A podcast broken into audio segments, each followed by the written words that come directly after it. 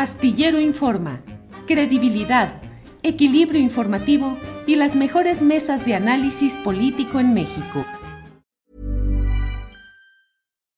Millions of people have lost weight with personalized plans from Noom, like Evan, who can't stand salads and still lost 50 pounds.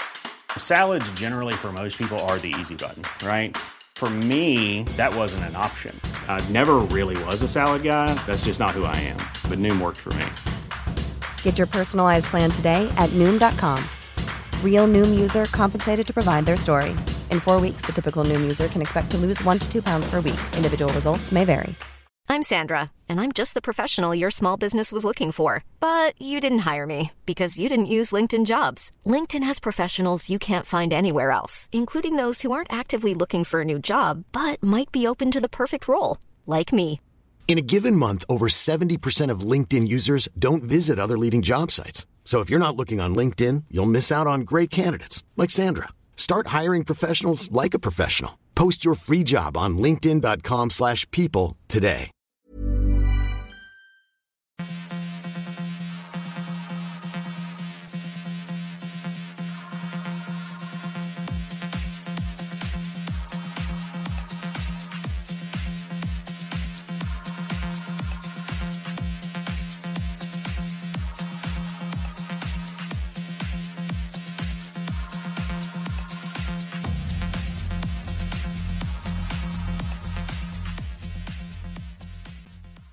La una de la tarde, la una de la tarde en punto y ya estamos aquí en Astillero Informa. Muchas gracias por acompañarnos en este programa en el cual le vamos a tener toda la información, análisis, debate, lo más relevante de este día en el que hay mucha información interesante. Comienzo por decirle que en la Ciudad de México continúa la contingencia ambiental. Eh, hay una relación de vehículos con cierto especificaciones en las placas y en las calcomanías que no pueden circular en este día. Y bueno, pues ya sabe usted que parte de los problemas ambientales generales que hay en el país, en el mundo y en este caso en la Ciudad de México, pues se manifiestan en estas temporadas y ahí se está hoy en esta circunstancia. Hay además, eh, pues información relevante de la conferencia mañanera de prensa. Hoy se cumple un año de la tragedia, de los hechos eh, sucedidos en un tramo de la línea 12 del metro, eh, en el cual hubo muertos, heridos, y sobre eso hay que hablar, hay que platicar acerca de lo que ha sucedido, de lo que está aconteciendo a estas horas y en estos momentos. Por ello es por lo cual, eh, en unos segunditos más vamos a estar ya eh, por una parte, con el abogado Gabriel Regino, él es abogado de exfuncionarios públicos acusados en el caso de la línea 12 del metro, y luego platicaremos con Sara Pantoja. Ella es periodista de proceso y nos va a hablar acerca de lo que opinan, de lo que denuncian víctimas de aquella eh, circunstancia, de lo que sucedió en esta línea del metro. Así es que iniciamos de inmediato y doy las gracias al abogado Gabriel Regino. Gabriel, buenas tardes. Mi estimado y admirado Julio, ¿qué tal? Muy buenas tardes a ti y a toda tu amplísima audiencia. Gracias, Gabriel, muy amable. Pues, eh, eh, ¿cómo va el tema de los funcionarios ayer eh, señalados como presuntos responsables de lo sucedido en la línea 12 del metro? Ayer se pospuso una audiencia una vez más pero ¿cuál es el entorno? ¿Cómo ves la situación, Gabriel? Con muchísimo gusto, estimado Julio. Y bueno, sí, a un año de esta tragedia que enlutó a la Ciudad de México y que es una tragedia, insistimos, que se pudo evitar, que debió evitarse, pues está presentándose un capítulo doloroso para las víctimas en un proceso penal que no puede iniciar. No puede iniciar derivado primero de que son procesos muy complejos por el número de partes que intervienen y hay varios factores que gravitan en torno del proceso, eventualidades no controlables que provocan en muchas ocasiones los diferimientos o aplazamientos de las audiencias. Un ejemplo de ello es este propio proceso donde teníamos una audiencia ya fijada para el mes de diciembre del año pasado y la Fiscalía pidió su deferimiento y nos mandaron a esta fecha eh, que coincidió, no sabemos si intencionalmente o no, con un día previo a este aniversario luctuoso. Eh, se difiere la audiencia por dos razones. Uno de nuestros representados con graves problemas de salud tuvo que ser internado. Eh, siempre había estado presente, pero son personas de la tercera edad, Julio. todos son arriba de 70 años y el cliente que empezó a estar en estado crítico tiene 75 años de edad. Entonces, ese es uno de los motivos, aunado a que uno de los imputados que no se había presentado llegó y designó una nueva defensora y bueno, la defensora tiene que tener oportunidad de imponerse del expediente. Entonces, esa es la situación, nos están citando para el 6 de junio, posiblemente se lleve a cabo la audiencia, posiblemente se aplace, vuelvo a insistir, son eventualidades que ocurren en este tipo de procesos. Eh, Gabriel Regino, la atención está muy puesta respecto a la posibilidad de que sean eh, sancionados eh, funcionarios clave durante la administración de Marcelo Ebrard, como es el caso del señor Enrique Orcasitas, quien fue director del proyecto Metro. Em, se está mm, la, la, evolución de este proceso judicial, se está orientando hacia responsabilidades solo en el lado de exfuncionarios de Marcelo Ebrard como jefe de gobierno, o también de Miguel Ángel Mancera, o también de Claudia Sheinbaum. Bueno, en ese aspecto, estimado Julio, estamos ante lo que denomino, afirmo y confirmo una manipulación política de la investigación criminal. ¿Por qué hago una afirmación tan categórica pero al mismo tiempo tan severa? Resulta ser que hay una línea de tiempo desde que se genera el proyecto, la licitación, la constitución de la oficina Proyecto Metro, la construcción de la obra, la puesta en funcionamiento de la obra, la primera suspensión de la obra, un reforzamiento y trabajos de remodelación, una reinauguración de la obra, un sismo que irrumpe en la Ciudad de México eh, caóticamente en un nuevo 19 de septiembre, afectaciones al tramo elevado, el conocimiento de la presente administración de que esa zona de Sonco Olivos presentaba ya fallas, fallas que tienen grabadas en un video y que a pesar de eso no hicieron nada. De ahí nuestra afirmación de que debió ser evitada. Y posteriormente la tragedia que sobrevino el 3 de mayo. Pareciera que la Fiscalía lo único que le interesa no es las responsabilidades inmediatas a ese evento, sino irse hacia atrás en la línea de tiempo e históricamente intentar procesar a funcionarios cercanos a Marcelo Ebrard Casobón, que fue jefe de gobierno en aquella administración, dejando de lado todos los demás factores que son evidentes como los siguientes. Rápidamente te comento que es, por ejemplo, el caso de los pernos, que se ha hablado muchísimo de ellos. Los pernos, los pernos, los pernos. Si el tema era los pernos, que no lo es, la pregunta es la siguiente. ¿Por qué razón las personas que colocaron los pernos no están sometidas a proceso? ¿Por qué la empresa que vendió los pernos no está sometida a proceso? ¿Por qué la empresa que supervisó la colocación de los pernos no está sometida a proceso? Lo que no suena lógico, suena político. Y así podemos ir evidenciando cada una de las falacias que ha utilizado la Fiscalía para tratar de comunicar a la opinión pública y a las autoridades que los únicos responsables son funcionarios de escritorio cuya labor era eminentemente administrativa. ¿Por qué digo que eminentemente administrativa? Porque en la administración de Miguel Ángel Mancera se les persiguió a través de Contraloría, se inhabilitaron a más de 90 funcionarios, todos los cuales ganaron sus asuntos. ¿Y por qué se les inhabilitó? Pues por los temas de contratos, no supervisar los contratos, eh, hacer un gasto adicional de 40 centavos, cuestiones netamente administrativas, porque esas eran sus funciones pero hoy en otra administración conviene políticamente imputarle la responsabilidad de algo que no estaba en el control de ellos. Eh, Gabriel, eh, pues digamos que en el entendimiento generalizado, no especializado, pues mucha gente dice, bueno, pero si no hay ningún de, no hay ningún detenido, no hay ningún sentenciado, no hay nadie castigado por lo que pasó un año atrás. y otras voces dicen es que se han acogido a acuerdos reparatorios, hay acuerdos con las víctimas y esa es una vía legal legítima. Gabriel Regino, impunidad o justicia a través de acuerdos reparatorios, si es que existen generalizados o es solo una forma de eludir responsabilidades. Impunidad y complicidad.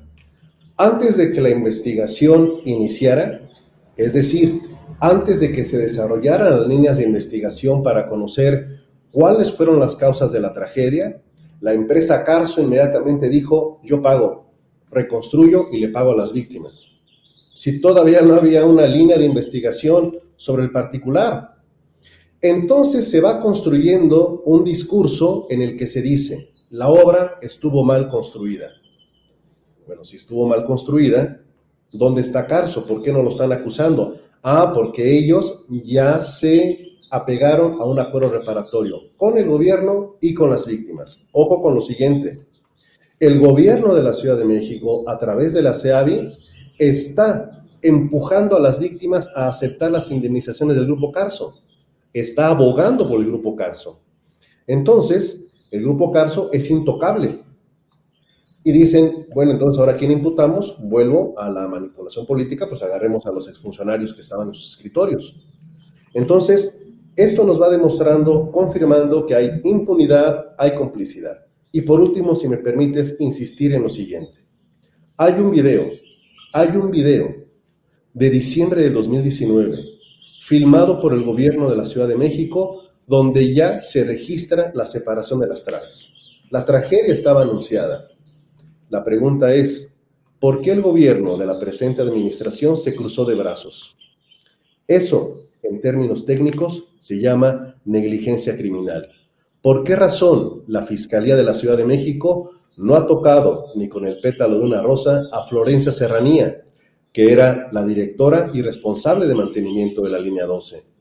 El propio dictamen de la empresa DNB que contrató el gobierno de la Ciudad de México concluye el problema es la falta de mantenimiento. Y les puedo compartir un dato para corroborar lo anterior. Meses antes se le quemó al metro su puesto de mando por falta de mantenimiento. Y ahí sí, la fiscalía dice, no veo eso, no veo a Florencia, veo a los ex colaboradores de aquel jefe de gobierno. Gabriel, pues pareciera no solo para expediente judicial, sino para novela negra, para thriller político, porque concurre el poder máximo del hombre más rico de México y uno de los más ricos del mundo, Carlos Slim. Eh, concurren también los intereses políticos electorales desatados con rumbo a la sucesión presidencial de 2024 y concurre pues un peso pesado de la política como es eh, Marcelo Ebrard, peso pesado con densidades también en claroscuros y con circunstancias eh, criticables y plausibles en diferentes aspectos, y una jefa de gobierno actual, Claudia Sheinbaum, que tiene eh, pues mucho camino por delante en esta lucha por la sucesión presidencial. Más que expediente judicial, ¿de veras parecería novela negra o thriller político, Gabriel? Lo es, lo es, y a tomar el auditorio solo me permito traer a colación un caso reciente también de novela negra, donde están los mismos actores, la fiscalía fabricándole delitos a familiares políticos del actual fiscal general de la República, que terminó en la corte y terminó demostrándose que era una fabricación. Esa es la forma de trabajar de la Fiscalía de la Ciudad de México y aquí estamos en otro caso que lo vamos a comprobar en su momento. Gabriel, ¿hay espacio para la esperanza en que triunfe la ley y el Estado de Derecho? Sí, porque las administraciones no son vitalicias, no son eternas. No importa que tengamos que esperar el cambio de administración, pero nuestras denuncias contra todos los responsables de no darle mantenimiento a la línea 12, tarde que temprano llegarán a tribunales. No importa el tiempo, estamos decididos a que no haya impunidad pero que tampoco haya arbitrariedad. Gabriel, pues te agradezco mucho estas precisiones y estos comentarios. A reserva de lo que desees añadir, yo te doy las gracias por esta oportunidad, Gabriel. Agradecerte a ti, al auditorio y repetir, nuestra solidaridad con las víctimas. No permitiremos que haya impunidad. Gracias, Gabriel. Hasta luego. Hasta luego. Pues esto es lo que ha dicho el abogado Gabriel Regino, especialista en derecho penal, en un expediente muy complicado que desde luego sabemos que despierta pues las pasiones políticas y los señalamientos diversos respecto a los posicionamientos que se tienen en lo que está sucediendo en este tema. Pero pues a mí me parece justamente que debe eh, ponerse la luz, debe colocarse la atención y la lupa ciudadana sobre este tipo de procesos para que no se conviertan en algo... Eh, bueno, Edna Díez dice, Serranía, directora del metro, igual se decía, subdirectora de mantenimiento. Eh, querido Julio, saludos a la producción astillera, nos envía Maritza Aguado, muchas gracias. Búscale más, Julito, dice IBN Espartaco. Eh,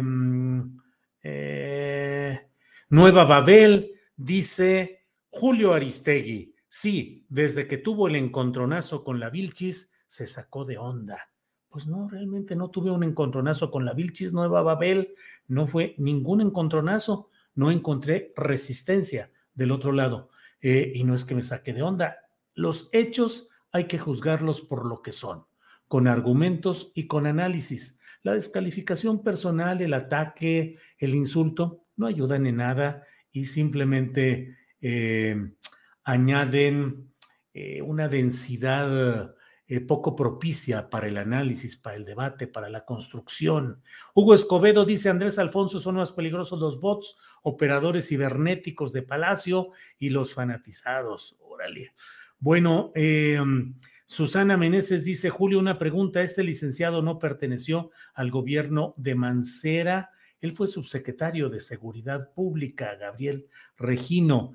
Eh, Julio va contra la 4T, le busca y rebusca, dice Silvia Silvia. Javier Díaz, AMLO hizo a un lado a la jefa de gobierno de Ciudad de México, negoció la justicia con Slim pues dijo la verdad, tantos hechos y tantos datos y tantas evidencias que hay, que a mí me parece que deberíamos revisar esto con mucho cuidado. ¿Quién está? ¿Quién ha sido castigado? ¿Quién ha sido procesado? ¿Quién ha sido encarcelado? ¿Quién tuvo la culpa de lo que pasó en ese tramo de la línea 12 del metro? Bueno, vamos uh, eh, adelante, vamos con, con más información y de inmediato vamos con Sara Pantoja. Ella es periodista de proceso. Sara, buenas tardes. Hola Julio, ¿cómo estás? Buenas tardes. Buenas tardes. Gracias. Sara, muy amable, leyendo el texto que publicaste en la revista Proceso, cuyo título es Víctimas denuncian abandono del gobierno de Chainbaum a un año del colapso en la línea 12. Hasta el momento no hay ninguna persona en la cárcel ni ninguna empresa sancionada. ¿Qué sucede? ¿Cómo va todo este asunto? Sara Pantoja, por favor. Pues sí, Julio, mira, según el, reportaje que publicamos en, esta semana, justo hoy que se cumple un año de, esa tragedia, el, 3 de mayo del, 2021, pues encontramos que los testimonios de las víctimas son muy diferentes a lo que dice el gobierno capitalino.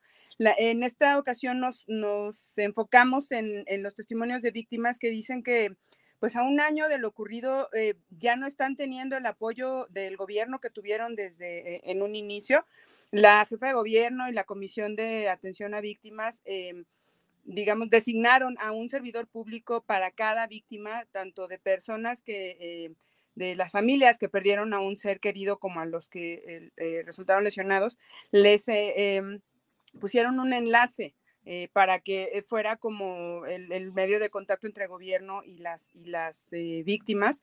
Pero a un año de, de, esta tragedia, pues hay víctimas que dicen que sus enlaces ya no les contestan el teléfono, que renunciaron a su cargo y que la, pues no les han puesto a, alguien más, que, este, que los están condicionando a que ya dejen de, digamos, de, denunciar, ¿no? Que, no se ha cumplido, que no hay justicia, para que le sigan otorgando los apoyos o que los están condicionando en el sentido de que la CEAVI ya no tiene eh, dinero para seguirles pagando sus tratamientos médicos, pero que como ya firmaron un acuerdo con, la, con, Grupo Carso, es decir, con, la empresa que es eh, Carso, Infraestructura y Construcción, Eh, pues que ya tienen dinero para pagarse ellos, ellos mismos, ¿no? Eh, sus, tratamientos. Hay, hay, muchos casos de gente que todavía está con, eh, que van a la mitad de sus tratamientos y les están diciendo, bueno, pues como tú con tus abogados ya lograste un acuerdo con Carso, pues ya tienes dinero y pues entonces págate tú tus, tu tratamiento. Y todo esto, pues es, es, lo contrario a lo que ayer dijo la jefa de gobierno en conferencia y también hoy en un video eh, que subía a sus redes sociales, en el sentido de que ninguna persona se ha quedado en el desamparo, que todos siguen teniendo a sus enlaces eh, para, para tener esta, mm, este contacto con el gobierno y que eh, para ella las víctimas son, son lo primero, ¿no? Entonces ahí vemos como, no sé si llamarle un doble discurso, la jefa de gobierno siempre ha dicho que ella le crea a las víctimas y que está con las víctimas, pero las víctimas dicen que ya no tienen apoyo. Justo ahorita en el, en el en la zona cero que le llaman ahí en, en, Tláhuac, hubo un, este, pues, eh, gente, víctimas llegaron ahí al, lugar donde cayó esta trave y ellos denunciaban que ni siquiera tienen abogados ni del gobierno capitalino ni abogados de, digamos, particulares, de despachos particulares, y que pues ellos se quedaron en la nada, ¿no? O sea, que recibieron apoyos iniciales y de ahí en fuera, o sea, ya se están ahora sí que eh, viviendo y sobreviviendo bajo sus propios eh, eh, medios, ¿no? Eh, veo, Sara, en el reportaje que has publicado que la em, que hay una que hasta el momento se han firmado 116 acuerdos reparatorios por una suma acumulada de más de 300 millones de pesos. ¿Cuánto es lo que el grupo Carso o quién ha erogado este dinero? Es decir, cuánto dinero se está dando en estos momentos a las, a las víctimas que han optado por estos acuerdos reparatorios. ¿Estos 300 millones de pesos, Sara? Mira, los, los acuerdos reparatorios son en sí confidenciales, ¿no? O sea, no, no se sabe, eh, o sea, no, no se ha hecho público de manera oficial cuánto le está eh, pagando Grupo Carso a cada víctima. Aquí hay que aclarar, es Grupo Carso el que les está pagando, no es el gobierno. O sea, el acuerdo reparatorio es entre las víctimas y el, eh, grupo Carso. En una parte, en la mayoría, eh, ellos hablan, el gobierno habla del 90% en las víctimas.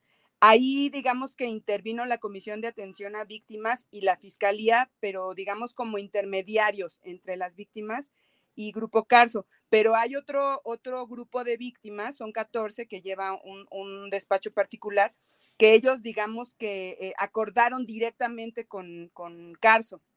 Ahora, eh, nosotros por, tuvimos acceso, publicamos eh, eh, anteriormente, tuvimos acceso a que en los acuerdos que estaba firmando las víctimas que digamos que iban de la mano con la asesoría legal del gobierno, se hablaba de 6 millones de pesos para personas o familiares de personas que fallecieron, pero estos, digamos, esta cantidad es no es oficial, digamos, y, yo, yo preferiría que igual por, por seguridad incluso de las víctimas, eh, pues no se mencionara más, porque justo había unas víctimas que nos decían, mira, a, mí no me pongas mi nombre porque ya he recibido amenazas en redes sociales, ¿no? Hay acusaciones incluso, hay víctimas que dicen que en redes sociales las acusan de que solo quieren dinero, que están lucrando con, la, con el dolor de la gente y pues eso tampoco se vale, ¿no?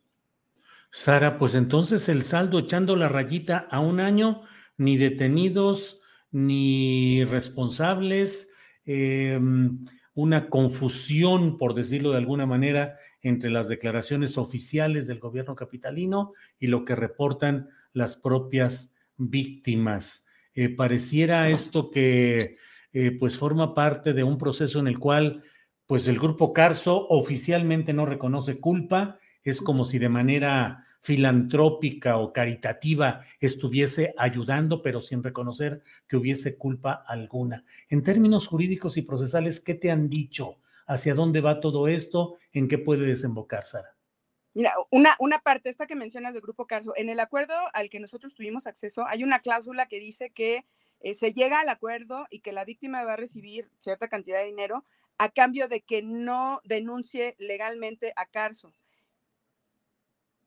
Es una condición que está poniendo Grupo Carso para que para dar esta esta ayuda, ¿no? Digamos, porque, o sea, Grupo Carso desde un inicio no ha reconocido la, la, responsabilidad en la, en, la, en el colapso de la, de la línea 12, pero bueno, tú te has de acordar que en las conferencias mañaneras varias veces el presidente eh, de la República dijo que, bueno, que Carlos Slim es un gran empresario y que muchas gracias por ayudar. Entonces, e, esa, esa es una parte. El acuerdo dice que eh, te damos el, el, dinero, el que se está acordando, pero tú a cambio eh, renuncias a denunciar legalmente a, Grupo Carso. Eso por un lado. Y por otro lado, ayer se llevó la, a cabo la tercera audiencia de, eh, para, para, ver si se imputaban a ocho exfuncionarios del proyecto Metro y dos representantes de las empresas supervisoras de la obra. Sin embargo, pues no, se suspendió, se, se, la, la, audiencia se, mm, olvidé el término ahorita, pero se difirió, ese es, ese es el término, para el próximo 6 de junio. Es la, la cuarta vez que se difiere una audiencia. Entre los abogados eh, particulares se quejan mucho de que el juez y el Ministerio Público están haciendo todo lo posible por alargar y alargar y alargar a modo de que se cansen las defensas jurídicas y pues de que ya no sigan con, la denuncia, ¿no?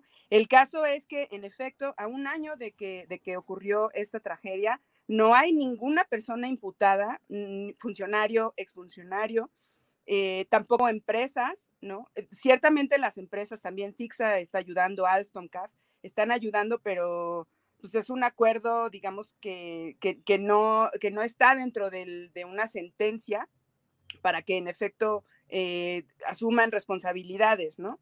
La, el, gobierno sigue insistiendo en que el asunto, la causa principal de la caída de, esta trave fueron eh, problemas, errores de construcción y de diseño de la obra y niegan completamente que haya, eh, que hubo problemas de mantenimiento y pues por eso dicen que no hay que llamar a ningún otro funcionario, incluso de esta administración ni de la pasada, entiéndase de los directores del metro, porque pues el problema no fue de mantenimiento, entonces ¿para qué llamarlos, no?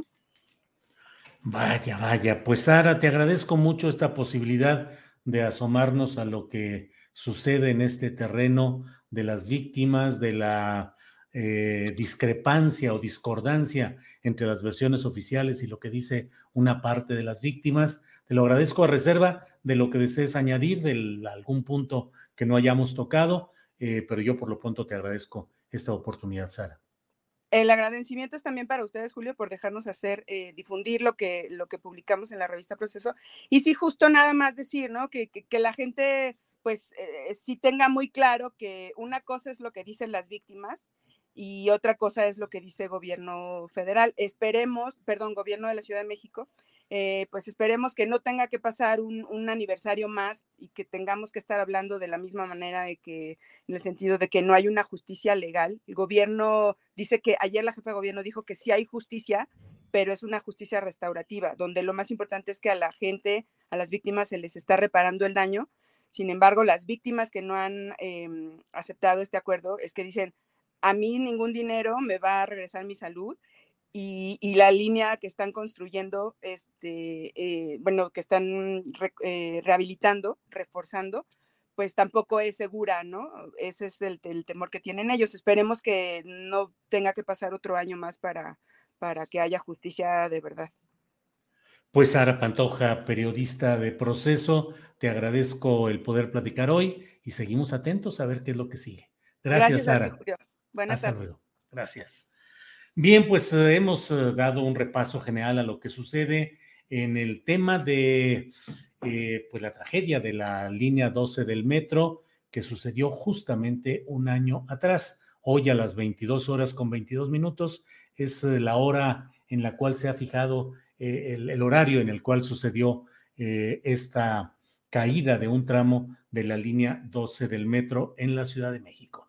Bueno, en otro tipo de información, déjeme decirle que un juez de distrito con sede en Yucatán concedió ayer una nueva suspensión provisional a una asociación eh, de Cancún. Eh, con esa resolución se detienen por lo pronto, en lo inmediato, las obras de construcción del tramo 5 de la obra Cancún-Tulum del tren Maya. La asociación que consiguió esta nueva suspensión provisional es la Asociación Defendiendo el Derecho a un Medio Ambiente Sano, AC. Sobre esto, el presidente de la República dijo, vamos a enfrentar a estos grupos de intereses creados, a sus voceros y a chichincles, pero el tren va. Dijo también que la parte en la que se muestra el mayor interés por frenar la construcción del tren Maya es justamente en el tramo 5, dijo el presidente, es donde está el dinero. Ya sabíamos que había mucho tiburón por acá. Aseguró que quienes han tramitado, quienes han ido solicitando, procesando este tipo de eh, peticiones para que la justicia federal eh, otorgue amparos, dijo el presidente, no son los propietarios, no son los campesinos, no son los ejidatarios, no son pequeños propietarios, son pseudoambientalistas. Cada vez estoy más convencido de que son unos farsantes. Mañana o pasado vamos a hablar de eso a fondo. Eh, porque es increíble, dijo el presidente López Obrador, la destrucción del medio ambiente, ahí donde ellos se están oponiendo al tren Maya. Increíble, nada más que esa destrucción la están llevando a cabo empresas muy poderosas, acostumbradas a cooptar a todo el que se deja. Bueno, por otra parte, el propio presidente de la República eh, dijo hoy que refrenda, que reitera su confianza en Claudia Sheinbaum en relación con el tema del desplome de una parte de la línea 12 del metro. Dijo, es una mujer sensible.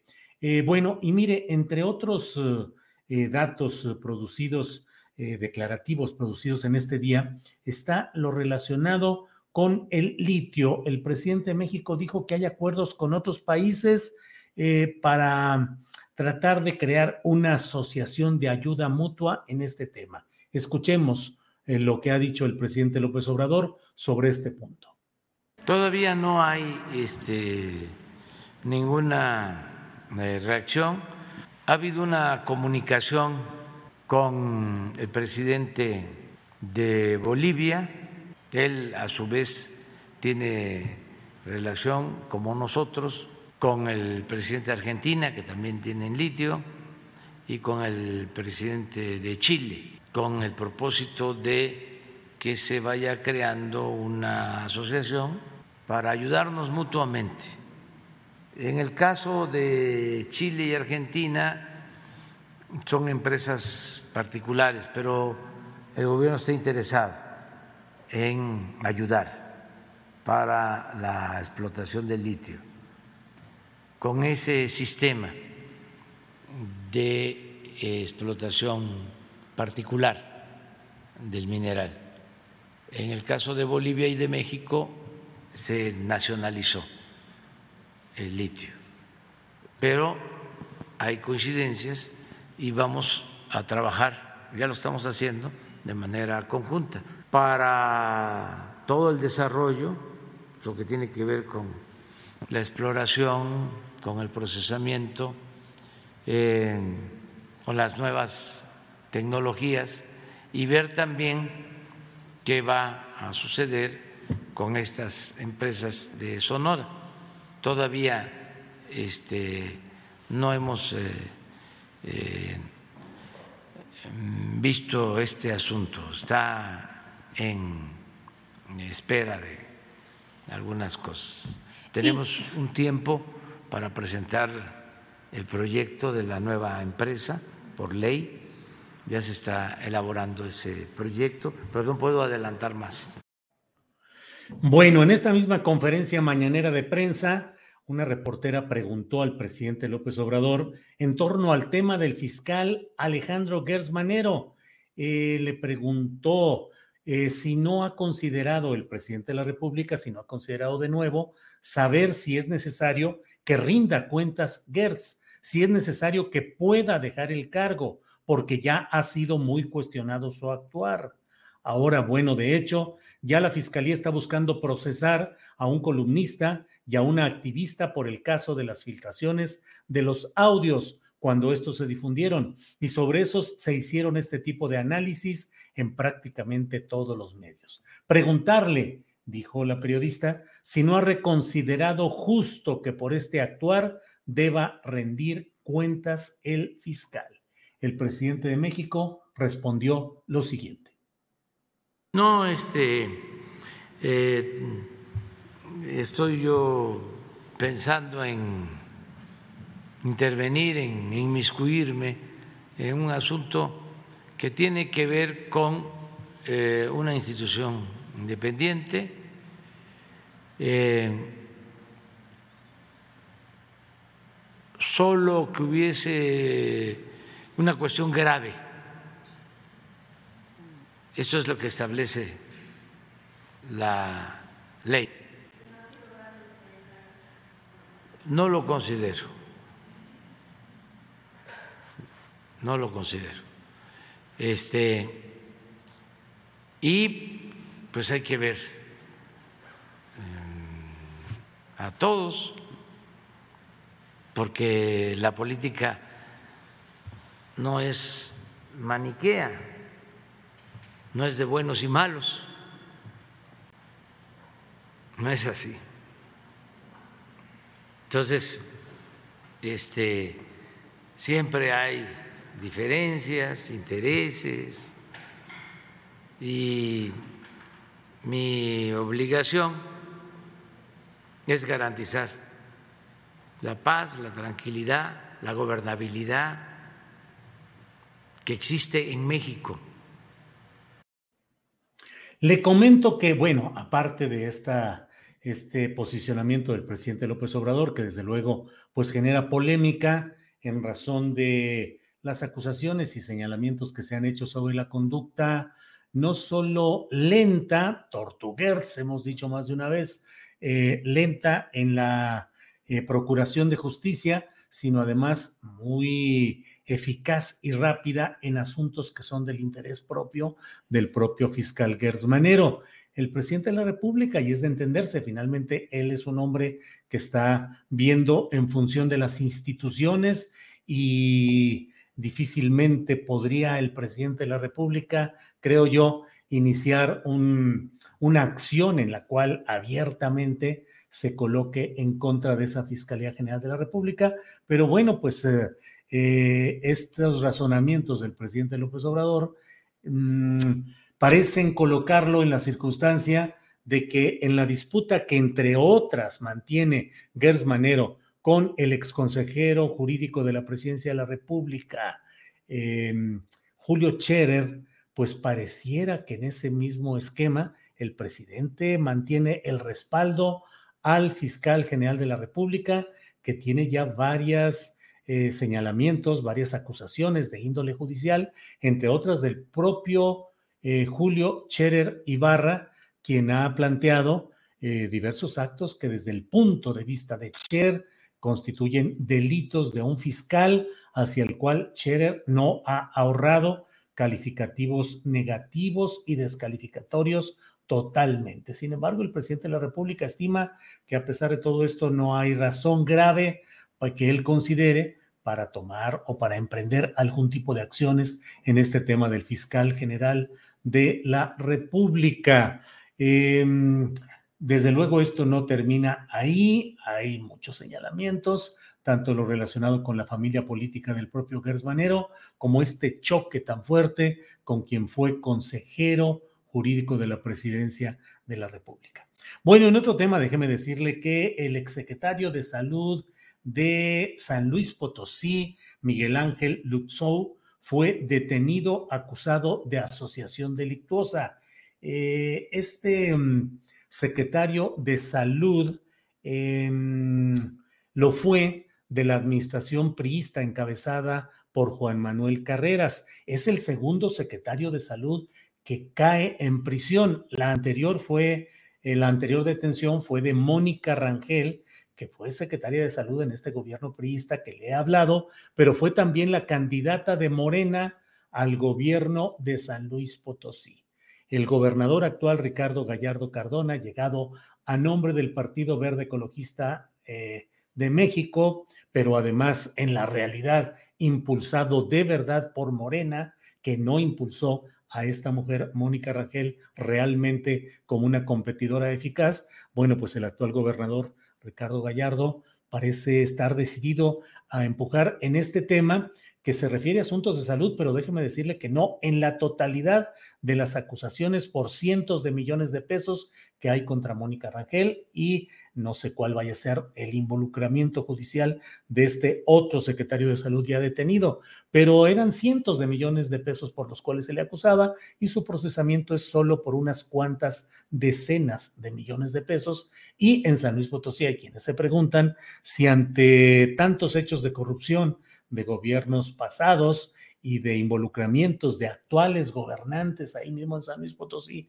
en hechos consignados, eh, investigados por la Fiscalía General de la República, si esto es un golpe efectista en San Luis Potosí de control político y de asentamiento de una narrativa de presunta lucha contra la corrupción en la parcela ajena, pero no en la propia.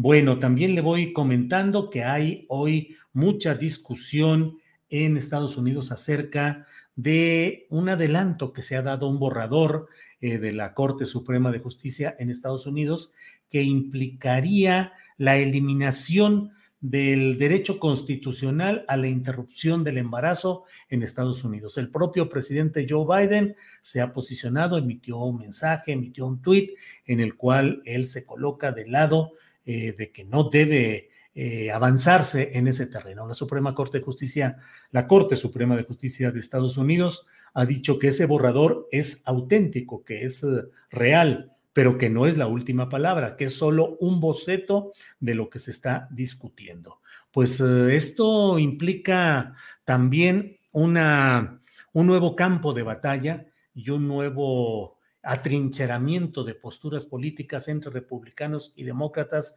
en Estados Unidos. Eh, le comento también, vamos a estar ya en unos segunditos ya en nuestra eh, sección siguiente, pero Roberto Escorza dice, hola Julio, ¿sabes de los 14 millones de vacunas que caducan el 22 de mayo de este año? Bueno, pues así están las preguntas aquí.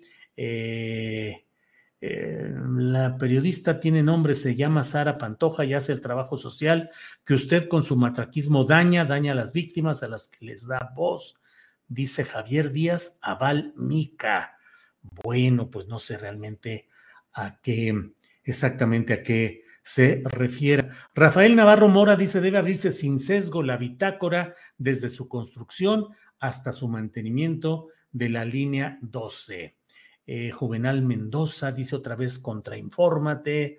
Eh, Mabarut dice la protección y apoyo presidencial a Gers Manero, como la brindada a Jaime Bonilla, han demostrado la solidez del blindaje que les ha permitido los abusos notorios en que han incurrido. Eso dice Maba, Mabarut. Em, bueno, pues ahí están varios de estos comentarios. Gracias por escribir. Eh, Mire, José Pelón dice, don Julio Aristegui, ahí lo dejo con los bots de Claudio X González. Ahora son los que le dan de comer. Órale, José Pelón, que tiene investigaciones profundas sobre el menú en el que nos sirve para comer o no comer. se equivoca usted rotundamente, pero está bien por ahí. Eh, Maritza Aguado dice, Julio, deberías entrevistar a Mafian TV por el caso de Bani, tiene información interesante. Rocha dice, Julio, eres un periodista honesto y con mira a la verdad. Bueno. Eh, Rafael Silva Isaac dice, Julio, a ti no te pusieron el muro de periodistas que persiguen al gobierno según los opositores. No, no me pusieron y yo jamás he dicho que a mí me persiga el gobierno y jamás he dicho que haya eh, un acto eh, generalizado, em, fuerte, sistemático, que implique que se pretenda eh, coartar mi libertad de expresión. Hubo un incidente, como todo, como mucha gente sabe, referido a aquellas mentiras pronunciadas por la señora García Vilchis en la mañanera. Fui a la mañanera, presenté argumentos incontestables que incluso llevaron al propio presidente de la República a expresar una forma de solución al problema que estábamos planteando. Así es que no hay nada por ahí. Em, no hay nada por ahí. Y bueno, a propósito de lo que dice Carmen Aristegui, ya señaló que no le consultaron para incluirla en este muro o en este mural de fotografías de políticos, legisladores, empresarios, comunicadores, eh, a los que según PRI, PAN y PRD están siendo víctimas de acoso o de hostigamiento por sus posturas. El propio Chumel Torres dijo también que él no estaba de acuerdo y que pedía que lo sacaran de ese, de ese retablo, de esa exposición. Hasta donde leí, creo que Carmen Aristegui no pidió que la sacaran de ahí, simplemente dijo, no me consultaron, dejo constancia eh, y no tengo nada que ver con ese asunto. Así es que, bueno, pues ahí están estos posicionamientos. Julio, ¿tenías la misma libertad que cuando estaba Calderón o Peña Nieto? Me pregunta X Player. Sí, desde luego que sí. Eh, con Peña Nieto y con Calderón igualmente pude escribir lo que quise, como quise, y San se acabó, pero en aquellas épocas sí me era dado ver y eh, advertir la presencia de muchos comunicadores que se movían sin ninguna libertad de expresión deseada o buscada, porque estaban muy cómodos siendo voceros, portavoces, defensores de la presidencia en turno o de los poderes políticos en turno. Esos mismos que ahora sí tienen una libertad de expresión absoluta en radio, en televisión, para decir, para proclamar, para señalar, para insultar, para deformar muchas de las cosas que suceden en nuestro país. Yo he ejercido el periodismo con toda libertad y debo decirle la clave en dos palabras, la jornada. La jornada me ha permitido escribir con absoluta libertad durante 25 años que se cumplen ya en este mes eh, mis 25 años como columnista de la jornada, pero a otros los veía sometidos, los veía controlados, los veía gustosamente amordazados y ahora los veo libres, libres, diciendo y haciendo. Y sin embargo, se mantiene en una postura de señalar, de criticar, de eh, denunciar presuntos ataques a la libertad de expresión. Una cosa es que hoy no haya eh, hoy haya reacción social y desde la propia tribuna presidencial a muchos de esos excesos, pero otra cosa es, lo sigo diciendo una y otra vez, no he escuchado un solo periodista de los que dicen que han sido censurados o reprimidos por el gobierno federal que sostenga y dé pruebas periodísticas, nombre, lugar, momento, testigos, todo lo que haya sucedido para mostrar que hubo una orden de alguien del gobierno federal para ser retirados de su espacio informativo. Hasta ahora no conozco un solo caso que esté comprobado periodísticamente y somos periodistas, debemos demostrarlo en términos periodísticos. Y no sé cuál empresa o cuál empresario de la comunicación habrá sido eh, presionado por quién para hacer qué. Pero bueno, mire, hoy es martes 3 de mayo y usted sabe que los martes se platica con Carolina Rocha, que ya está aquí. Carolina, buenas tardes. ¿Cómo estás, Julio? Oye, te ando escuchando medio mal, pero me puedo hacer así un poco pues a lo loco, hacer como que te oigo y no te oigo, como que te veo y no te veo, ¿no? ¿Por qué? O sea, ¿se escucha mal el sonido? Pues sí, está medio mal, pero de lo poco que te logré escuchar, Julio, nada más por comentar, Por, meter el asunto, ya sabes, de, de, la garrita y el amarrar una navajita. Este, yo coincido contigo, ¿eh?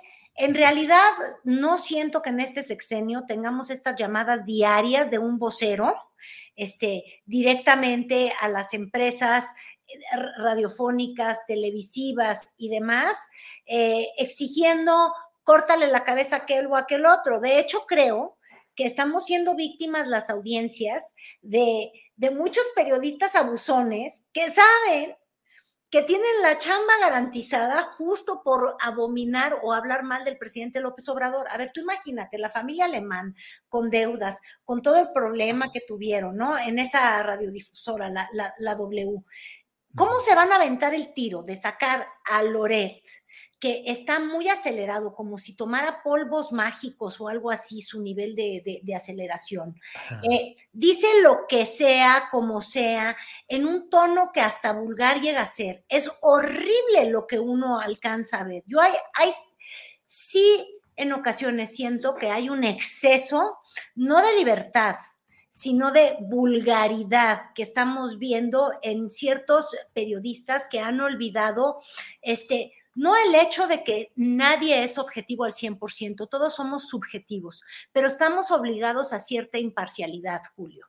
Eso yo ya no lo veo en algunos comunicadores y desgraciadamente los directivos de estos medios no los podrían sacar porque de hecho desde la mañanera les dicen, bueno, por favor, no los vayan a quitar porque si los quitan van a decir que lo pedí yo.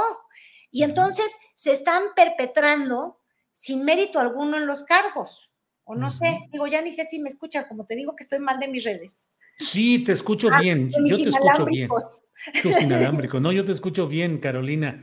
Pues sí es parte de toda esta discusión y yo, Carolina, ya me estoy eternizando en este planteamiento que hago, que digo, no conozco un solo caso hasta hoy de un periodista que como periodista demuestre que fue retirado de su cargo, de su eh, micrófono o su lugar en la prensa impresa, en, la prensa impresa, porque hubo una llamada o una presión o un, eh, una orden del gobierno federal para que lo retiraran. No conozco un solo caso todavía. Yo tampoco conozco el caso, aunque hay quienes adjudican los casos. Y volvemos al caso del, del, acelerado, no sé si de manera biológica, natural o química, este, Carlos Lorete Mola, que de alguna eh, manera tuvo una salida de Televisa y creo que ha querido hacer pensar a todo mundo que tiene que ver con sus cualidades de periodista.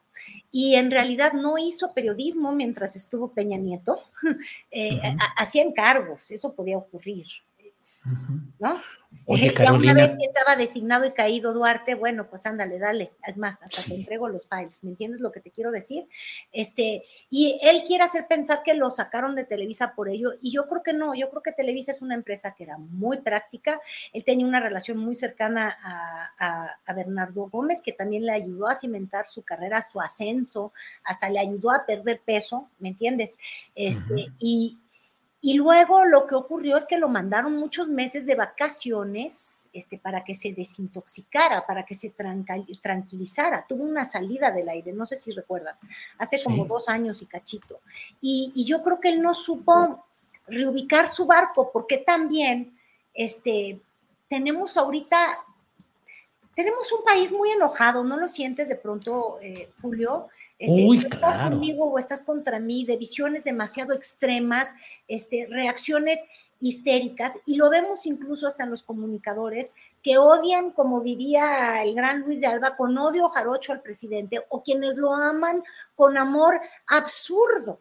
y es una tristeza porque no existen matices ni medios que ayuden a comprender tantito la realidad que estamos teniendo, una que no es ideal, una que no se parece a lo que se nos prometió cuando estaba en campaña el presidente López Obrador, pero tampoco estamos en el país en el que ahora tendríamos que estar extrañando al PRI, por el amor de Dios, o sea, de verdad, de verdad nos están diciendo eso, este, pero es que estamos presos en los extremos. Y ni siquiera sé si estabas hablando de eso, Julio, disculpa. Sí, estaba hablando de eso y además aquí estamos para platicar contigo de los temas que tú desees, Carolina, bien lo sabes, así es que pues estos son temas interesantes.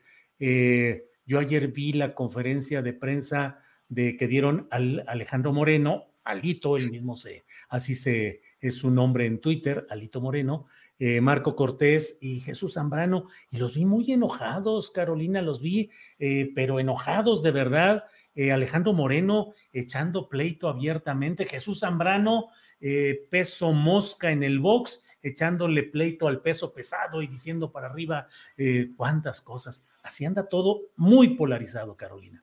Ay, es que este malito moreno, ay, qué malito es el malito ese. No, de verdad, te voy a decir una cosa, yo también vi algunas de las declaraciones y más allá de la falta de expresión este, del, presidente del PRI, que está, está realmente muy asustado por lo que le va a pasar a la democracia. Está aterrado, Julio, aunque no se le mueva, pero mira, ni una raya del ceño, yo no sé este, cuánto invertirá en, en mantener esa jovialidad en su rostro, eso ya es nada más andar de víbora y de criticona, porque el fondo son las palabras. Y las palabras de Alejandro Moreno realmente, Julio, ay Dios mío, son muy huecas. Hasta suenan y retumban en eco de lo vacías que pueden estar. Te voy a tratar de explicar por qué.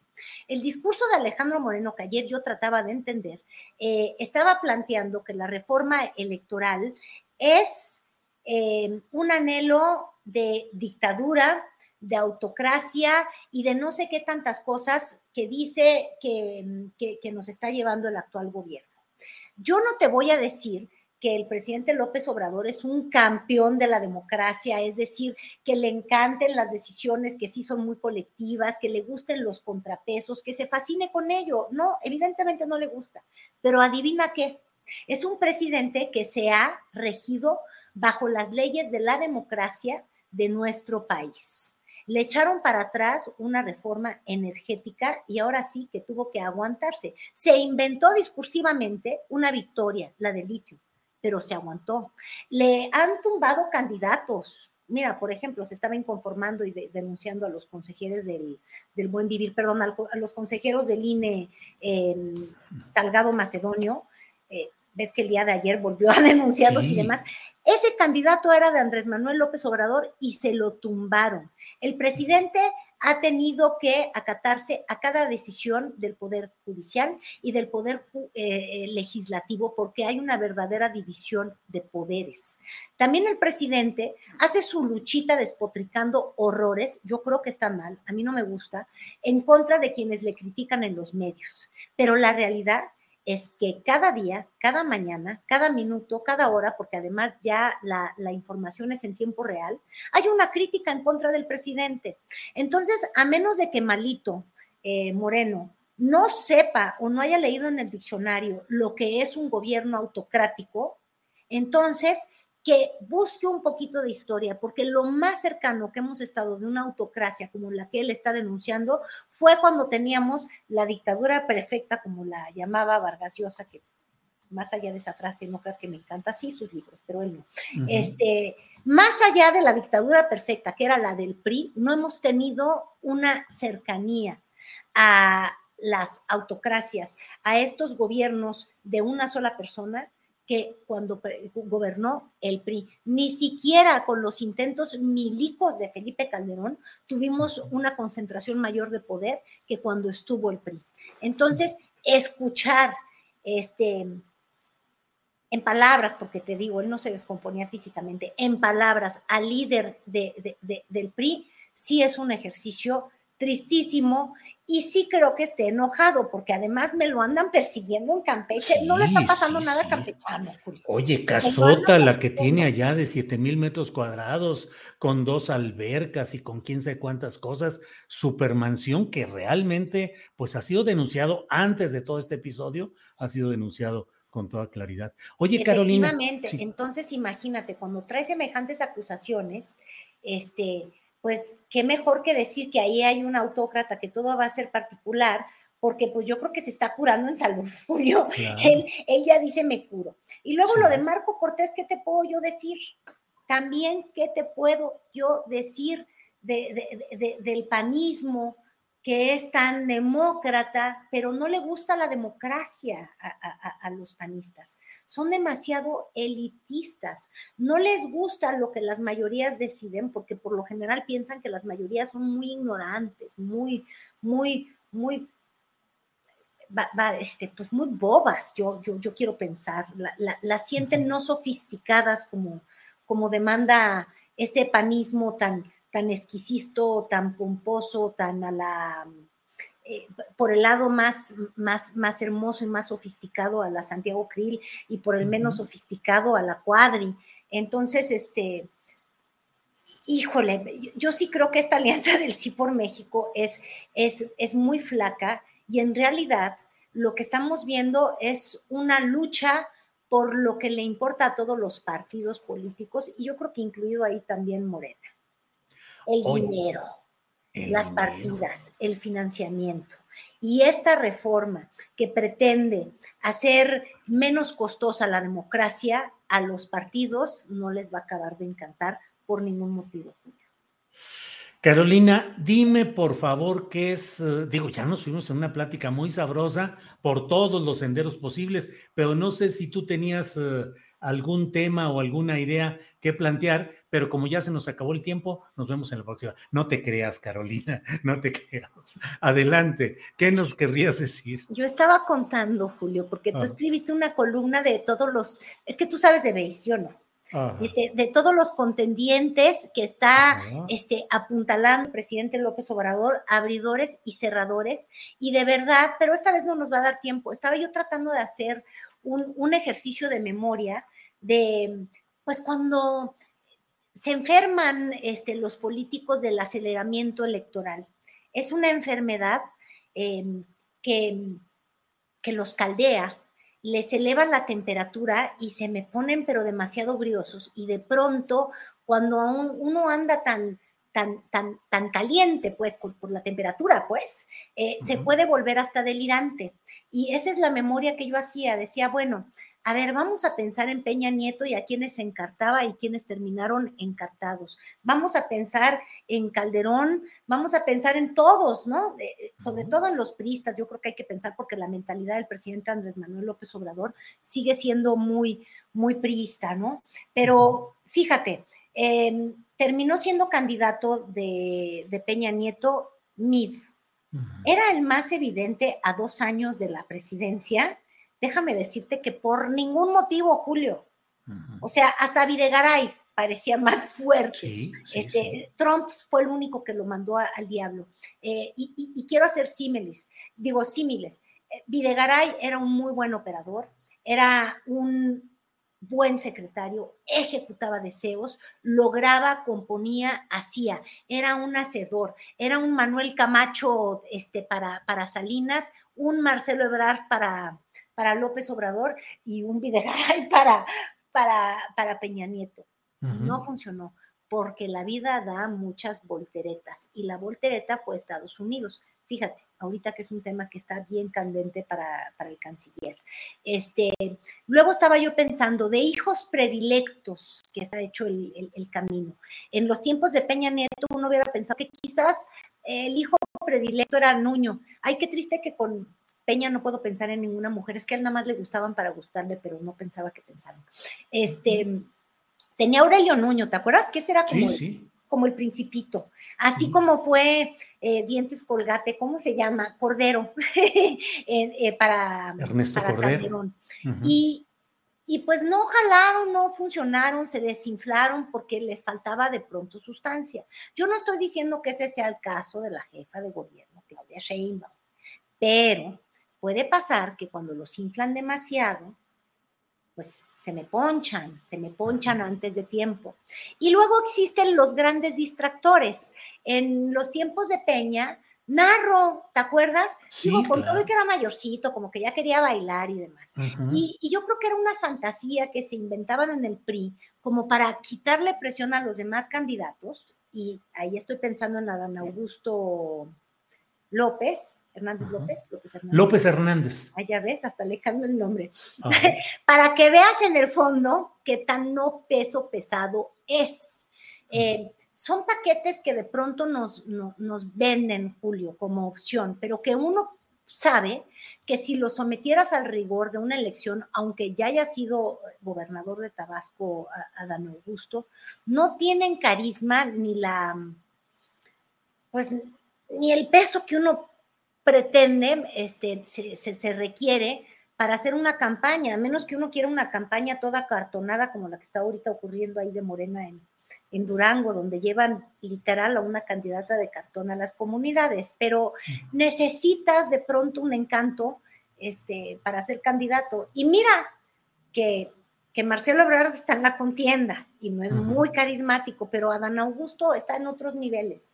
Este, suena bien en papel, pero luego no son. Este, y yo creo que el próximo martes deberíamos de, de veras ya hacer nuestra lista, nuestros símiles, porque además hay un reto brutal en el que Andrés Manuel López Obrador también no ha hecho reparo, que es sus contrincantes. ¿Cómo le llamarías a los contrincantes en el Ready to pop the question? The jewelers at BlueNile.com have got sparkle down to a science with beautiful lab-grown diamonds worthy of your most brilliant moments. Their lab-grown diamonds are independently graded and guaranteed identical to natural diamonds, and they're ready to ship to your door. Go to BlueNile.com and use promo code LISTEN to get $50 off your purchase of $500 or more. That's code LISTEN at BlueNile.com for $50 off. BlueNile.com code LISTEN. I'm Sandra, and I'm just the professional your small business was looking for. But you didn't hire me because you didn't use LinkedIn jobs. LinkedIn has professionals you can't find anywhere else, including those who aren't actively looking for a new job but might be open to the perfect role, like me. In a given month, over 70% of LinkedIn users don't visit other leading job sites. So if you're not looking on LinkedIn, you'll miss out on great candidates like Sandra. Start hiring professionals like a professional. Post your free job on linkedin.com/people today.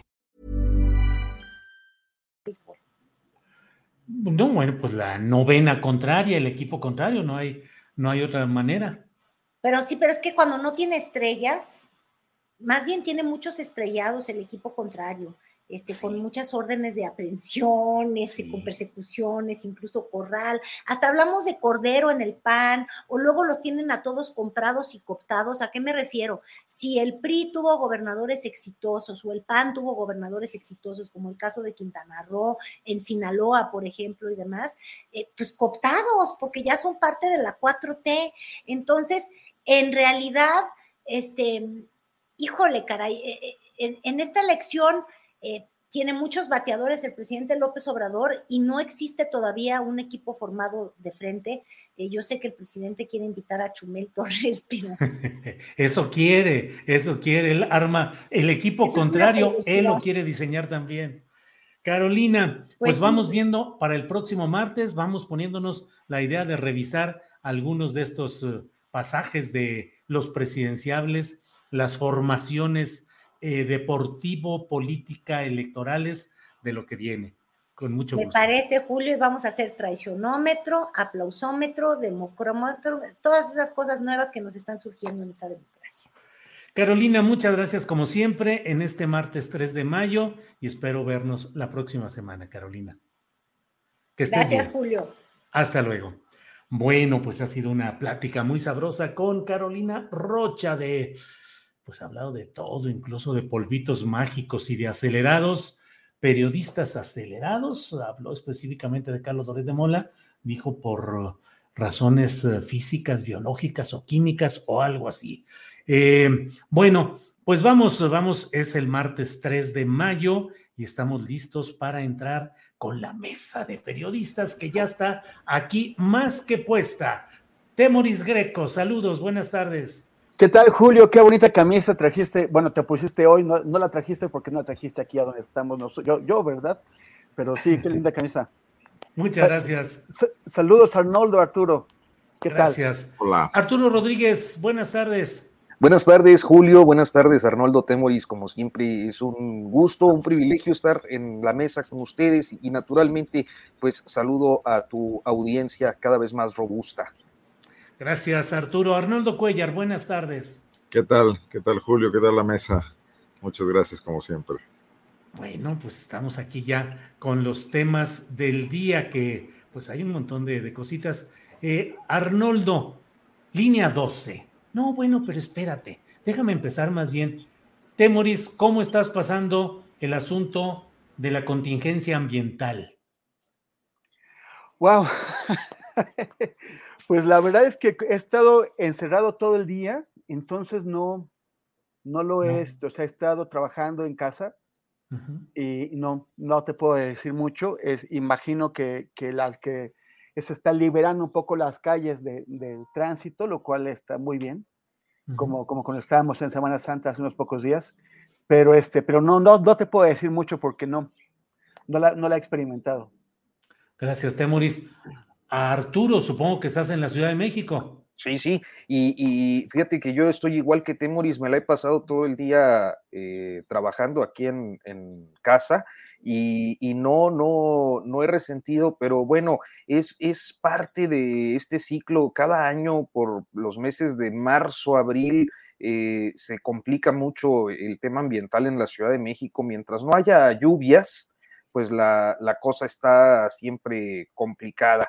Y, este, y fíjate que yo, creo que a veces no dimensionamos, hace no mucho, mi hijo Arturo eh, escribió algún ensayo relacionado con sus memorias en la Ciudad de México y me impresionó mucho cómo entre algunas de estas memorias, algunas gratas, eh, otras tantas no, no, no gratas, eh, pues estaban algunos episodios muy...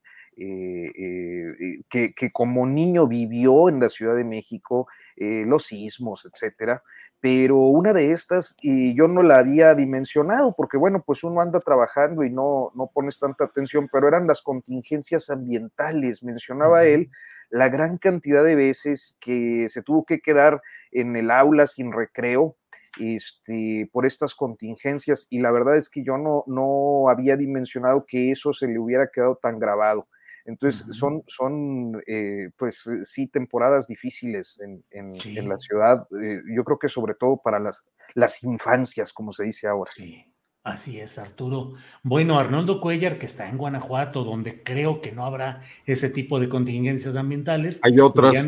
hay otras. Entonces te quiero preguntar sobre las contingencias judiciales y universitarias. ¿Cómo va el tema de lo sucedido con el Guardia Nacional que disparó y asesinó a un estudiante de agronomía de la Universidad de Guanajuato y quedó herida una estudiante de ahí mismo. ¿Cómo van esas contingencias, Arnoldo? Está muy, bueno, gracias por la pregunta, por guanajuatizar el programa tú y no yo, Julio. Pero es, todo un tema que, mira, tiene muchas aristas. Eh, por efectos de la, de la veda de la consulta eh, para la revocación, el gobernador del estado y el fiscal del estado pospusieron sus respectivos informes que eran en el mes de marzo. Entonces, ambos acaban de, bueno, el fiscal acaba de tener su informe el mismo día del asesinato de Ángel Yael. El, asesinato del estudiante dejó de lado completamente la puesta en escena que Carlos Amarripa quiso hacer para presumir que van muy bien las cosas. Y el informe del gobernador Diego Sinue es mañana. Y si sigues las redes sociales y la comunicación oficial del gobierno y de su vocería no han tocado en ningún momento el tema, eh, bueno, el del estudiante asesinado, sí, la semana pasada hubo declaraciones también comentables, pero por ejemplo no han dicho nada de la actuación de la policía de Irapuato el pasado eh, domingo en esta marcha eh, de feministas, que escenas que ya todos ustedes conocen, con una policía que supuestamente estaba entrenada para tener perspectiva de género y que terminó violentando absolutamente en unas detenciones mal practicadas y además ejerciendo tortura con las detenidas posteriormente, pues de eso tenemos solo silencio del gobernador. Pero también ocurre todo esto en Irapuato. Y recordar que en la declaración del gobernador sobre la muerte del estudiante, él dijo, bueno, sí, la militarización tiene sus riesgos, eh, la opción es nuestras policías municipales, fortalecer las policías municipales. Y dos días después vemos la actuación de esta policía municipal eh, efectuando una cacería de, jóvenes que si esto hubiera ocurrido en la Ciudad de México, Julio, no, se le acababa el político que hubiera eh, ordenado esto o tolerado esto, y aquí no pasa nada. Aquí la alcaldesa de Irapuato, panista Lorena Alfaro, está eh, ¿cómo se llama? Confirmando las acusaciones de daños en la presidencia municipal y de lesiones en contra de las jóvenes, acudiendo a ratificar la denuncia, cuando las mismas policías deberían estar siendo denunciadas e investigadas por ella, ¿no? Entonces, la contingencia está complicada. Por supuesto, nadie se acuerda que mañana es el informe del gobierno, salvo el gobernador. No sé de qué va a tratar esta fiesta, no sé si va a abordar estos temas o si va a vivir en una realidad paralela, ¿no? Como suele ocurrir donde todo esto no, no, pasó. Hoy hubo una marcha de aproximadamente 1.200 estudiantes de la Universidad de Guanajuato, planteada el día que se conoció la liberación del, primer Guardia Nacional consignado y que bueno, bajó un poco de tono al, haber ocurrido en el intermedio la consignación de otro segundo guardia que parece ser que los peritajes sí lo apuntan ya como el responsable del disparo que cegó la vida de Ángel Yael e hirió a Alejandra, ¿no? Gracias, Arnoldo. Em, Temoris, pues, eh, ¿qué te diré? ¿De qué será esta contingencia? Pues también una contingencia justiciera o no sé qué sea lo que sucede, pero hoy se cumplirá, hoy se cumple un año de los sucesos de la caída de una parte de la línea 12 del metro, con un saldo de 26 muertos, decenas de heridos y uno a veces se pregunta, y esa es la idea, lo que te pregunto, Temoris, ¿Ha habido justicia? ¿Es impunidad lo que tenemos? ¿Son suficientes los acuerdos reparatorios? ¿Qué opinas, Temoris? Bueno, primero nada más quisiera contestar a, Rosaura Ramírez Sevilla que dejó un mensaje que me pregunta sobre el nombre del documental del 22 que llegó a él por error y está titulado como Secretos de África. Este, no, no, bueno, no tiene nada que ver con África, es, eh, tiene que ver con Taxco, que es, pues, este, también tiene un nivel de violencia en esta época que, bueno, que se parece a lo peor que hemos visto en el mundo, pero es, no, se llama eh, dos, dos relámpagos al alba y es sobre el asesinato del periodista Francisco Pacheco que ocurrió hace justo seis años. Bueno, él se acaba de cumplir seis años la, la semana pasada y no hay justicia sobre secretos de África, tengo, tengo un libro que se llama Asante África, no, no sé si, si tiene que ver eso, pero bueno, gracias Rosaura por, el, por, la, por la pregunta. Ya, ya, ya, después vamos a anunciar cuando lo coloquemos en, otros, en otras plataformas para que, para que sea eh, accesible. En cuanto al tema de, de, la, de, la, línea 12, es que es un acuerdo old fashion, ¿no? O sea, viejo estilo.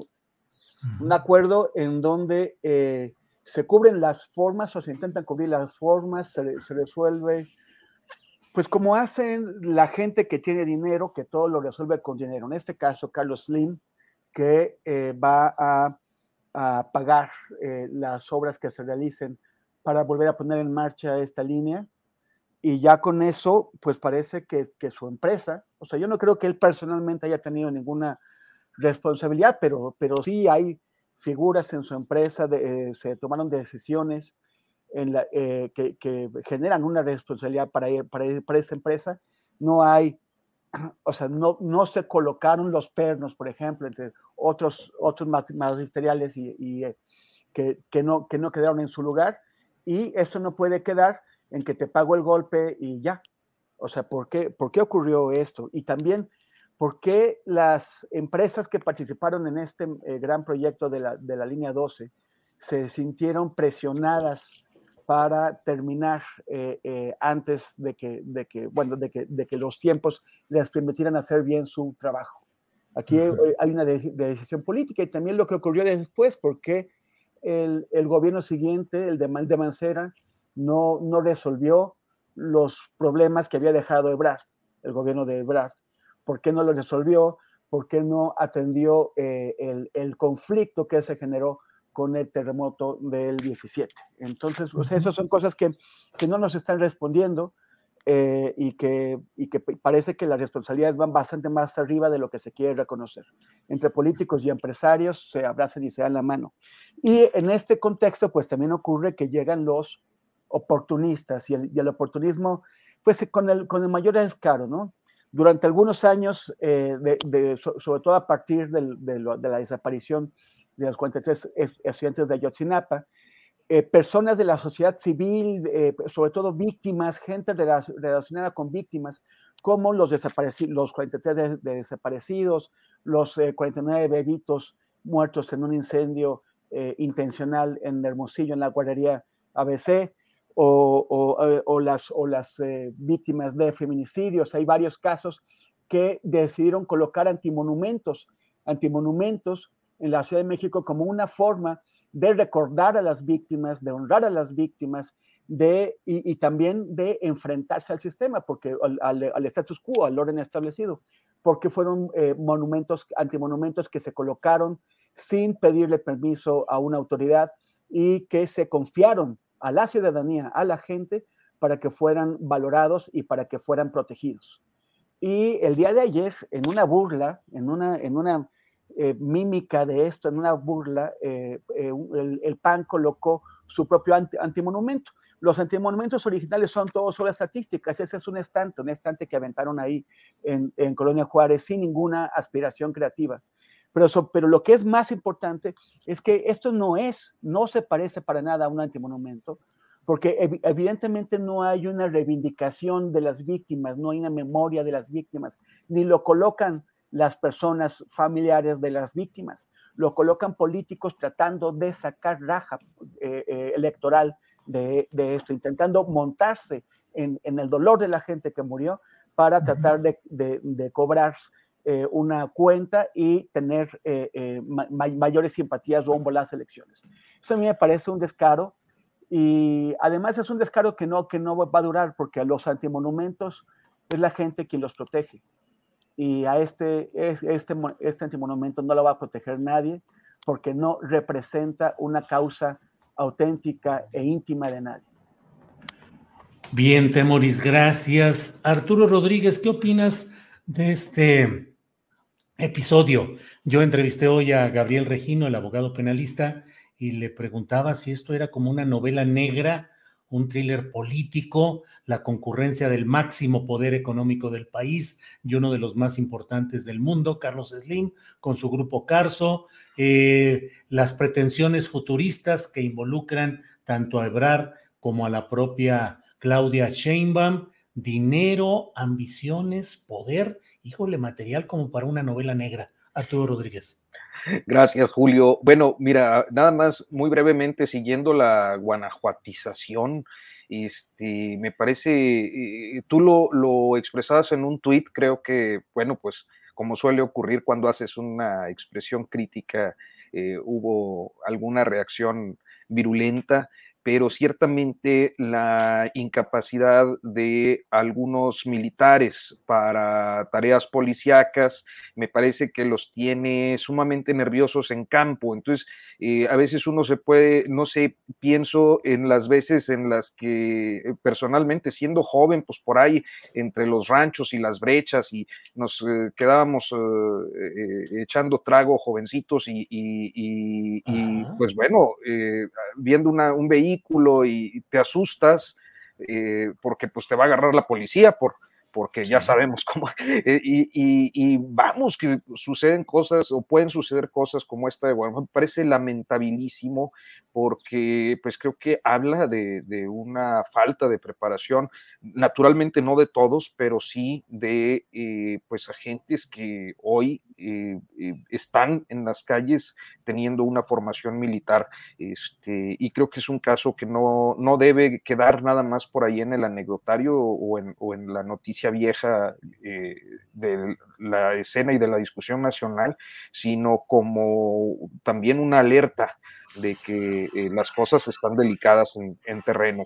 Ahora bien, respecto a la línea 12, ayer lo comentaba en un, en un live, y esta situación continua, generalizada de los uh, malos trabajos de infraestructura que hemos visto históricamente, yo creo que podría mencionar a, bote pronto algunos muy concretos, donde existe una responsabilidad del Estado y una responsabilidad eh, de servidores públicos, muchas veces, eh, creo que casi siempre relacionada con corrupción corrupción política. O sea, yo lo he visto en inundaciones, eh, inundaciones que eh, tienen que ver eh, en ocasiones con la forma en la que políticos con rancho, por ejemplo, y, ponen diques y, llevan agua a sus tierras, provocando con esto pues una sobrecarga en periodo de lluvias y generando inundaciones terribles, muchos damnificados, muertes. Ha ocurrido en el estado de Coahuila, ya en Piedras Negras, ha ocurrido en Nuevo León, casos como pasta de conchos, donde el deber de inspección no fue cumplido por eh, la Inspección General del Trabajo y esto provocó la muerte de 65 trabajadores. Eh, el caso de aquellas plataformas o aquella plataforma petrolera que eh, pues terminó en este naufragio de mandarinas en la sonda de Campeche, por allá también en el sexenio de Vicente Fox. Y más recientemente, eh, creo que tenemos muy fresco el caso del Paso Express, este de Cuernavaca, donde una obra de infraestructura mal hecha, pues eh, terminó con un socavón y la muerte de personas, y naturalmente, sin lugar a dudas, la línea 12. ¿Qué tienen en común todos estos episodios y muchos más que pudiéramos añadir a la lista? Pues que eh, debido a la importancia de los actores políticos que tienen una responsabilidad política y en ocasiones también administrativa sobre este tipo de obras de infraestructura, eh, terminan eh, problematizándose, buscando desviar la atención, disminuir el impacto político que una situación como esta les provoca, en especial en un contexto en el que dos actores fundamentales de la llamada cuarta transformación, eh, evidentemente los punteros eh, en el proceso de sucesión, eh, pues están implicados. Uno por haber sido el responsable de la construcción y, y, quien inauguró la línea 12 la otra por estar al frente del gobierno capitalino y por lo tanto pues eh, tiene un deber de, cuidado que se relaciona con la seguridad, con el mantenimiento, el mantenimiento correctivo en su caso, que no eh, pues se observó eh, en su pues necesaria dimensión. Y, naturalmente no quiere decir que Claudia Sheinbaum o Marcelo Ebrard sean responsables directos de la tragedia, pero creo que sí hay una serie de responsabilidades políticas bajo sus respectivas administraciones sin dejar de lado eh, pues el periodo de Mancera, que eh, no solo eh, instrumentalizó el asunto de la línea 12 para enderezar una persecución política que no resolvió las fallas estructurales de gente como Mario Delgado y otros que estuvieron por allí inmersos en la contratación indebida, por ejemplo, de, los trenes, en fin, eh, es tanto el salpicadero que no quedó de otra más que ejecutar un control de daños. Y yo creo que ese control de daños expresó en el adelanto del proceso de sucesión presidencial. Es decir, a partir de la línea 12, eh, la sucesión presidencial inició y fue eh, particularmente claro en el mes de junio, cuando ya el presidente hizo apenas pasada la elección intermedia, pues este juego de las corcholatas y los destapes, que colocó naturalmente a estas dos personas en, eh, pues la lista de favoritos, y con ello me parece que se construyó un distractor eficaz. ¿Qué es lo que estamos viendo? Pues sí, un proceso de impunidad, un proceso de ciertamente injusticia, de falta de rendición de cuentas que involucra a poderosos corporativos relacionados con el contratismo gubernamental históricamente, eh, dos de los magnates mexicanos más importantes, como lo son Carlos Slim y, Bernardo Quintana, este, y bueno, pues actores políticos de primera importancia precisamente por sus posibilidades de, llegar a la presidencia en el 2024. Entonces, eh, me parece que es eh, lamentable que no exista una, eh, un resultado claro, contundente, convincente de las investigaciones y sanciones a nivel intermedio, porque creo que en eso va la necesidad de protección política para quienes están implicados. Arturo, muchas gracias. Em, Arnoldo Cuellar, em, ¿qué opinar de este tema? Impunidad, injusticia. Bueno, primero que nada, agradecer a Arturo esta explicación tan... Nos da cátedra aquí el tal Arturo. No, pero abre el cancha de una manera sensacional, ¿no? Este, de veras, mi reconocimiento, Arturo. Bueno, yo quisiera extrapolar un poco esto al tema de lo que está pasando ahora con el Tren Maya y con los megaproyectos del presidente Andrés Manuel López Obrador.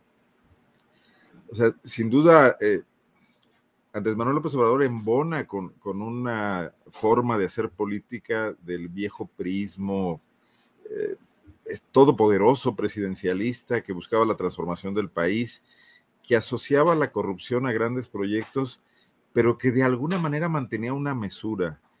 Eh, no este afán desaforado de negocios que se inauguró con Carlos Salinas de Gortari de vender en saldos de, de almacén toda la infraestructura pública del Estado para obtener utilidades y favorecer personas, sino hacer cuestiones transformadoras.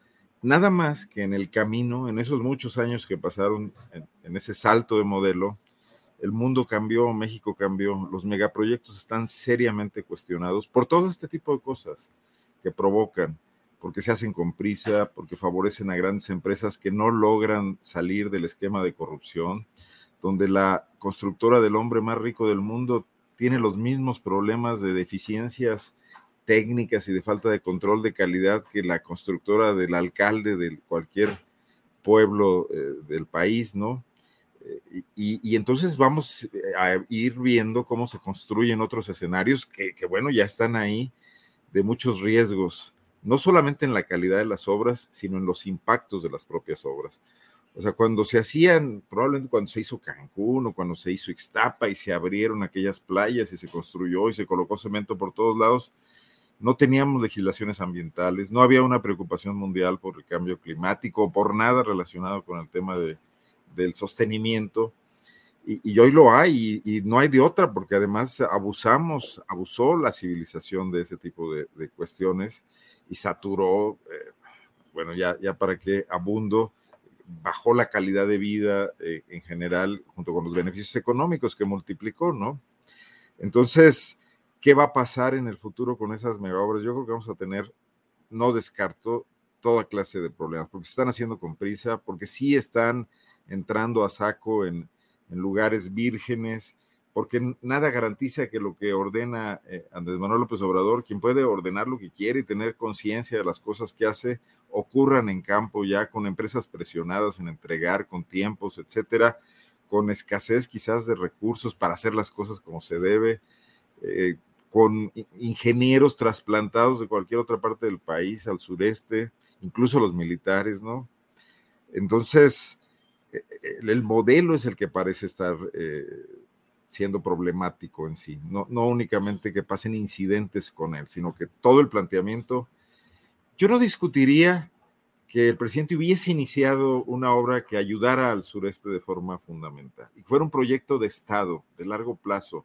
El otro tema en México es que todo es sexenal y que, y que otro presidente puede echar abajo la reforma del anterior, independientemente de que se justifique o no, o las obras quedar inconclusas, ¿no? Yo creo que, por ejemplo, López Obrador da un buen ejemplo de continuidad política con el tema del tren México-Toluca, que era una obra muy, muy grupo Atlacomulco, pero que tiene que salir, aunque sea a los costos que ya están eh, súper inflados, ¿no?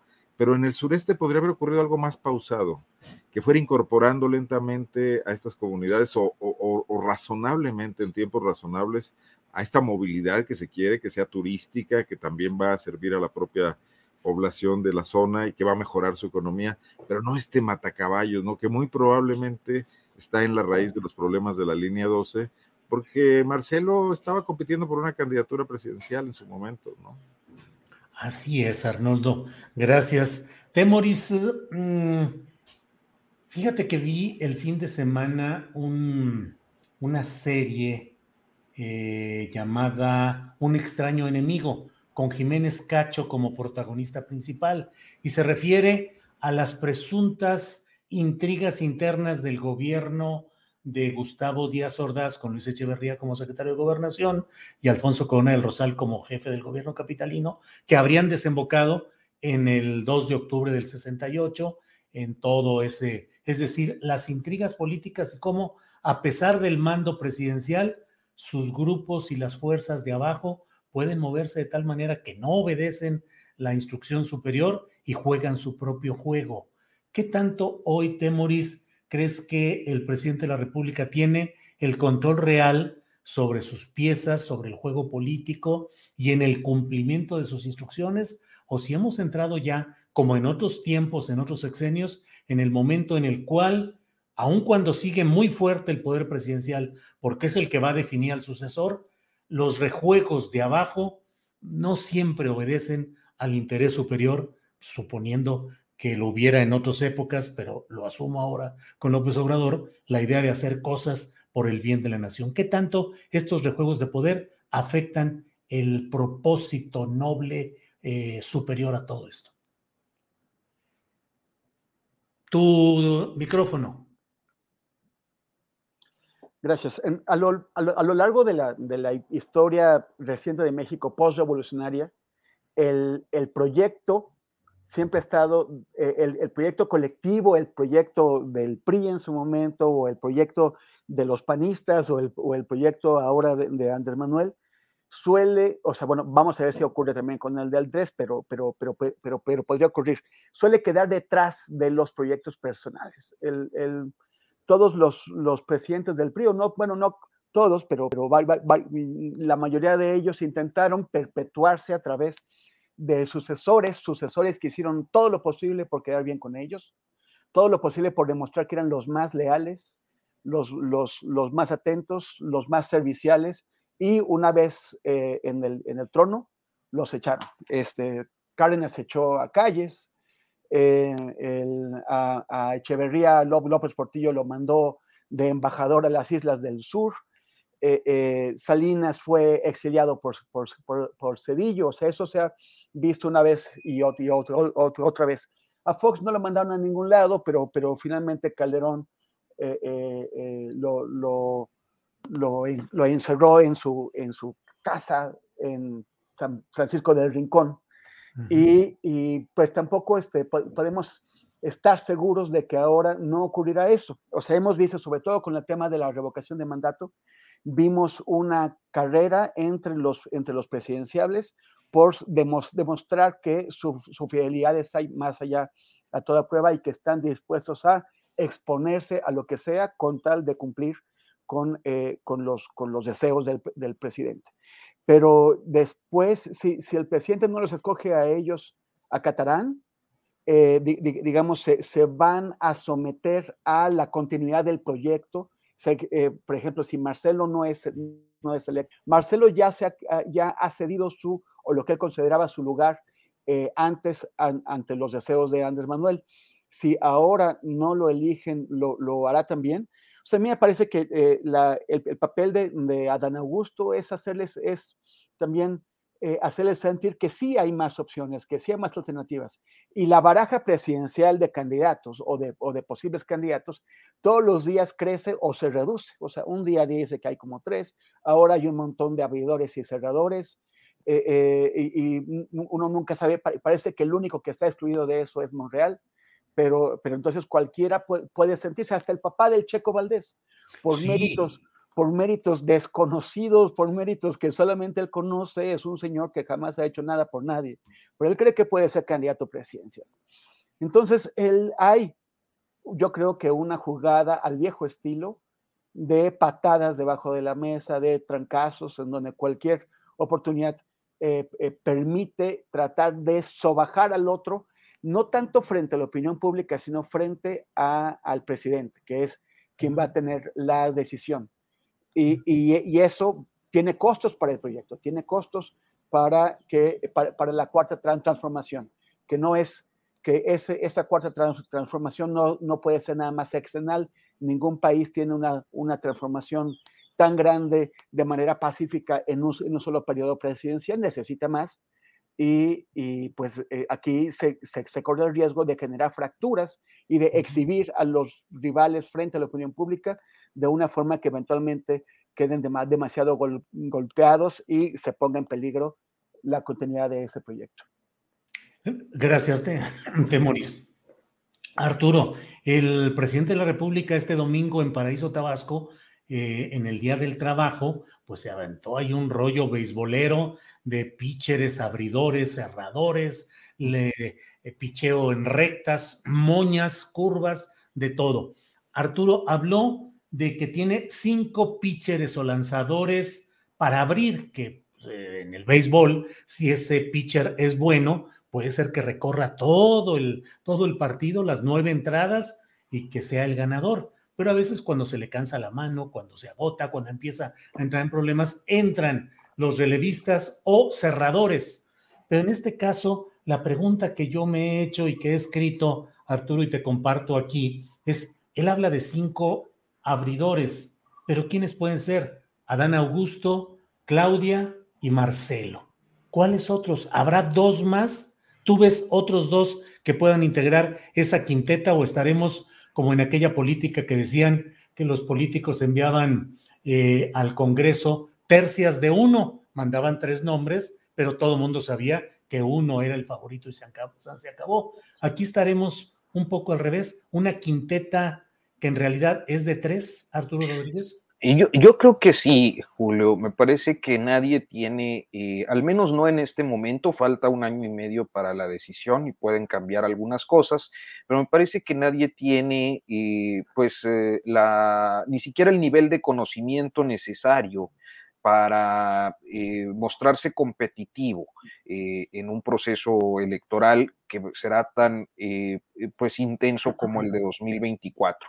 Y creo que el planteamiento pues también se reúne con lo que le, le planteaste a Temoris eh, en el sentido del tipo de sucesión que vamos a tener, es que creo que estamos ante algunos escenarios eh, distintos a lo que hemos visto históricamente desde el periodo revolucionario y la institucionalización de los, de los movimientos revolucionarios 1928-29 con el nacimiento del PRI y, escucho, veo muchos eh, comentarios desde el inicio de la administración de un presidente que está pensando en la reelección. Yo no creo que él esté pensando en la reelección.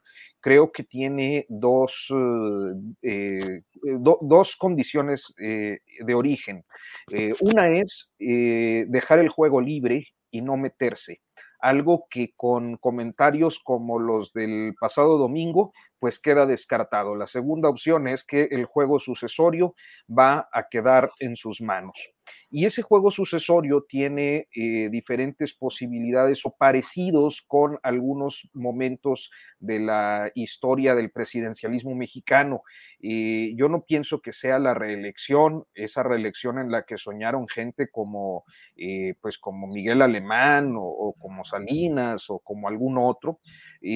pienso que está entre dos posibles realidades. Una, eh, su ideal, seguramente el ideal de muchos presidentes, que sería muy parecido a la sucesión callista, eh, el establecimiento de una especie de, maximato, que no sé cómo, eh, terminaría llamándose de ser el caso como periodo histórico, o una sucesión como la de Cárdenas, es decir, Arturo, un maximato en el cual el poder de Andrés Manuel López Obrador siga tan fuerte, que él siga influyendo en el siguiente sexenio. Así es, con dos, eh, y creo que hay dos posibilidades muy claras eh, o muy eh, próximas a que eso pudiera ser posible, que son, al menos en, este momento, por lo que se alcanza a observar, Adán Augusto López y Claudia Sheinbaum, ¿no? Mm, cualquiera de los dos pudiera ser presidente teniendo una guía moral, un, un líder moral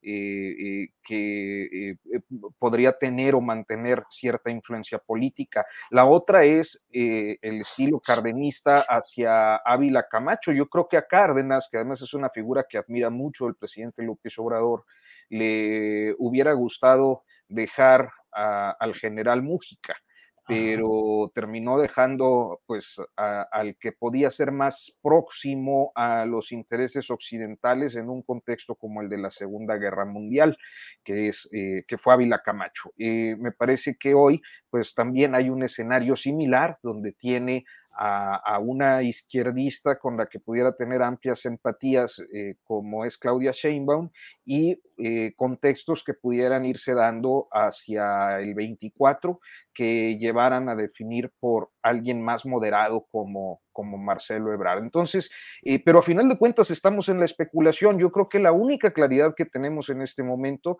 es que el presidente no va a dejar solo el juego. Y también me parece que cualquier apuesta, sea quien sea el designado, será una apuesta pues arriesgada porque a final de cuentas cuando eh, eh, la historia lo enseña, los procesos sucesorios en general en este país lo, demuestran.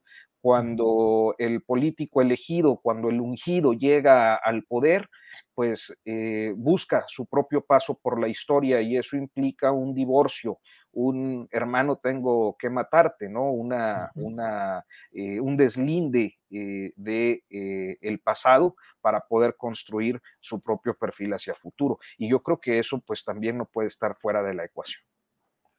Bien, pues eh, gracias. Había una frase del prismo antiguo que decía algo así como romper para estabilizar. Es decir, el que llega tiene que romper para poder estabilizar al propio eh, sistema de gobierno. Arnoldo Cuellar, eh, el monero Gonzalo Rocha, que publica en la jornada y que desde mi punto de vista eh, tiene un trazo político muy interesante, es con frecuencia, él está señalando cosas muy interesantes en sus cartones. Gonzalo Rocha, Rocha Monero, puso una caricatura que tituló Oposición Pingüica y se ve López Obrador con su cachucha de la 4T, su uniforme de beisbolista, su guante y su pelota y eh, hablando de los pitchers abridores que tiene. Y enfrente o a un lado está una cosa contrahecha con uniforme de Va por México y una de las eh,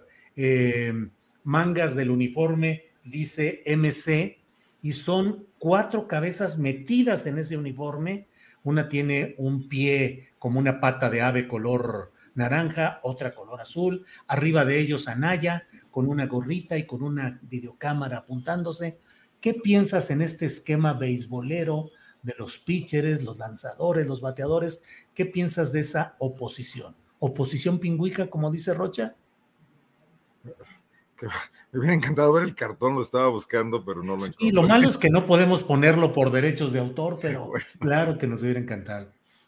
Mira, primero que nada, eh, yo tengo un serio problema que a veces he expuesto aquí de una u otra manera, que, también lo planteo en relación con la política de Guanajuato, con este papel que los periodistas históricamente en México hemos asumido de cronistas del poder o intérpretes a veces de la psicología de los gobernantes, porque me parecen papeles muy, muy premodernos. O sea, tenemos una sociedad política, un esquema de relaciones políticas donde no podemos saber nada a ciencia cierta, donde nadie nos dice la verdad, donde los políticos simulan, están jugando un póker con bluff, y, desde la sociedad unos eh, eh, digamos, taumaturgos, que somos los periodistas, estamos tratando de adivinar las señales para traducírselas a la población, a los lectores, al público. Y me parece fatal, me, parece que debemos romper con eso, ¿no? Estos políticos decimonónicos, diazordacistas, perdón, Ruiz Cortinistas, mejor dicho, que juegan así a la veracruzana y que mandan señales y oh, Reyes Heroles y sus frases hieráticas, ¿no? Eh, en el siglo XXI, Julio, ya en el primer cuarto, pasando casi del siglo XXI y seguimos con este tema, donde no conocemos bien a bien qué piensa un político de la situación del país, del régimen del que forma parte, de qué piensa hacer para transformarlo, de cómo se está relacionando con esa sociedad, con sus grupos. Eh, eh, entonces, sí veo que la 4T es lo mismo, eh, el mismo ADN priista transformado en, algo diferente, en algo nuevo, pero que subsiste ahí, ¿no? Eh, y en ese sentido me parece que el presidente López Obrador está jugando con todos nosotros, que si dice cinco, a lo mejor son tres, pero ese día se le ocurre mandar esa señal a ver a quién confunde, y que él está planteando un juego que solo él conoce, que puede ser cualquiera, absolutamente cualquiera, desde la reelección, en el sentido de que él sea el hombre necesario, el necesariato para continuar ese plan, porque ninguno de sus eh, delfines o corcholatos o lo que sea lo podría continuar, o en serio que esté pensando retirarse y a ver qué pasa con el país, soltar al tigre, como dijo alguna vez. Eh, pero eh, estamos demasiado pendientes, y hoy más que nunca, creo, de Palacio, de la Mañanera. ¿Dónde está esa sociedad que salió a votar de forma inédita en el, en, el 2018 y que hizo presidente de la República a un hombre que no provenía de los estamentos políticos que en ese momento tenían capacidad recursos, poder, eh, gobernaturas, aliados este, en las gubernaturas o en los sindicatos, que irrumpió, ¿no? Él mismo está dejando de lado a esa sociedad a jugar este juego palaciego. Y, me parece que sí debemos romper y rasgar un poco ese lienzo, un poco como estas feministas que van y, pintan todo y rompen todo, eh, para ver qué está pasando detrás, qué, representa Ebrar, qué representa Sheinbaum en realidad. Desde luego, eh, coincido con, la, con el cartón que nos describes en cuanto al tema de la oposición. Y además, la oposición tiene un serio problema brutal. Y es que todo lo está haciendo en función a López Obrador se están uniendo porque solos no pueden, no pueden construir una candidatura, no hay una sola fuerza política creativa o imaginativa, son excrescencias de partidos políticos que, que en su momento representaron lo mejor del viejo régimen y que no encuentran la manera de insertarse en este cambio de cosas y que están jugando el vals que les toca a López Obrador, ¿no? Eh, pero al final del día es en lo que creo que nosotros debemos evitar caer de alguna manera, ¿no? No sé si ya no contesté nada de lo que me planteaste, pero un poco es lo que pienso, ¿no? Bien, Arnoldo, no, no, no. Desde luego que todo esto genera estas uh, reflexiones. Temoris Greco, eh, lo que propone Arnoldo es romper pues con ese juego de interpretaciones a partir de los signos palaciegos y de las interpretaciones de voluntades, de actitudes. ¿Es posible en una cultura política no tan desarrollada como es la mexicana, Temoris? Ya. o sea, es que siempre, es que eh, es, el, es un vicio añejo del periodismo, ¿no? O sea, siempre los periodistas... El mexicano, ¿no? no, del periodismo mexicano, sí. O, sea, es el, periodismo en su, en su origen siempre ha estado ligado a los movimientos políticos. O sea, son, son escasos los, los proyectos periodísticos que han surgido con un fin netamente periodístico. Por, por, regular, eh, proyectos políticos generan sus ah, medios de comunicación, o sea, sus propios proyectos eh, periodísticos, pero que en realidad son políticos. Y, eh, y también a, veces parece que son pocos los periodistas que realmente somos periodistas porque nos, o sea, periodistas sobre política, porque queremos el periodismo. Parece también que, así como a veces se siente que muchos periodistas deportivos en realidad quisieran haber estado pateando el balón y no contando cómo se patea el balón, también como muchos, hay como muy, muchos periodistas que, que, que quisieran estar en, en, el, en el, lado de los, de los, de los políticos y no están, están donde pueden. Entonces estamos, sí, o sea, con, frecuencia intentando descifrar signos, interpretar, mandar mensajes, servir a otros, a, políticos que quieren crear ciertas percepciones, introducir narrativas. Y, y, es, o sea, yo coincido con Arnoldo en que hay que buscar romper con eso e irnos más a lo profundo. Pero, pero eso también se hace, o sea, hay que distinguir entre, entre el periodismo eh, eh, que se hace de, emergencia con comentarios, o sea, estamos conversando lo que esta mañana dijo el presidente. Con, hay, que, hay que diferenciarlo del periodismo de análisis que, que podemos hacer cuando tenemos más tiempo para pensar las cosas, cuando podemos eh, preguntar, investigar, complementar nuestras opiniones y nuestras observaciones con documentos, con otro tipo de, de información. O sea, el, el, periodismo reactivo, como es el que hacemos aquí, porque, porque, porque es el que nos toca hacer, o sea, no es que esté mal este periodismo, es importante, pero, pero también sería importante que nuestros, eh, la gente que nos escucha complemente o fortalezca su conocimiento de las, de las cosas leyendo piezas de análisis de personas que no están pensando en, en, en o sea, que, que, tienen más tiempo para, para pensar y para proponer algunas ideas. Y que lean libros también. Eh, nosotros también escribimos libros, los, eh, los cuatro aquí, en donde eh, intentamos darnos esas pausas para hacer análisis más sólidos, más, más, más, más documentados, más, mejor fundamentados. El tiempo sí nos, nos hace un gran favor al momento del análisis.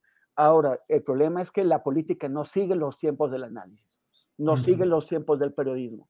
Y, y por, por, eso también hace falta este tipo de espacios en donde estamos comentando eh, con lo que, lo que acaba de pasar. Gracias, Temoris. Son las 2 de la tarde con 50 minutos. Estamos en la parte final de esta mesa. Así es que Arturo Rodríguez te toca iniciar la ronda de postrecitos, lo que desees comentar sobre lo que se acaba de hablar o otro tema, lo que desees, Arturo, por favor. Pues ahora no traigo gran cosa, nada más, eh, a mí, a mí me parece que eh, cuando hacemos periodismo político en general... Ahora sí trajera, Arnoldo. Sí. Ahora sí trajera, ¿eh?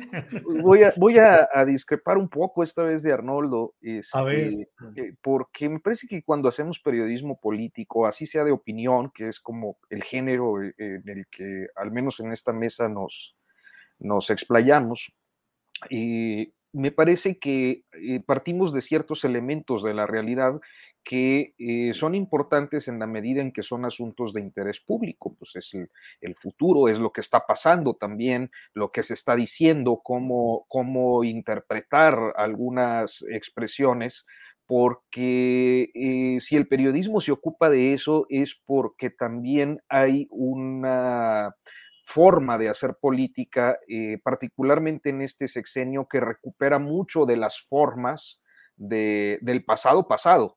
Eh, es decir, eh, la lectura entre líneas luego es importante, los gestos, las expresiones, inclusive algunos actos o episodios Veía por ahí en los comentarios que me preguntaban por qué no incluía a Monreal. Bueno, primero porque el propio presidente no lo incluye y segundo porque creo que eh, y esto es también parte del análisis que el, caso de Monreal es que está tan alicaído que terminó aliándose a Ebrard. El hecho de que eh, Ebrard haya sido vitoriado el fin de semana en Hidalgo, pues se relaciona justamente con eso, porque Julio Menchaca, pues es uno de los alfiles de Ricardo Monreal y posiblemente, muy seguramente, muy probablemente va a ganar la elección en el estado de Hidalgo. Este, pero bueno, eh, ese es mi punto de vista. Ahora, de postrecito, a propósito de periodismo, pues hoy es Día Internacional de la Libertad de Prensa.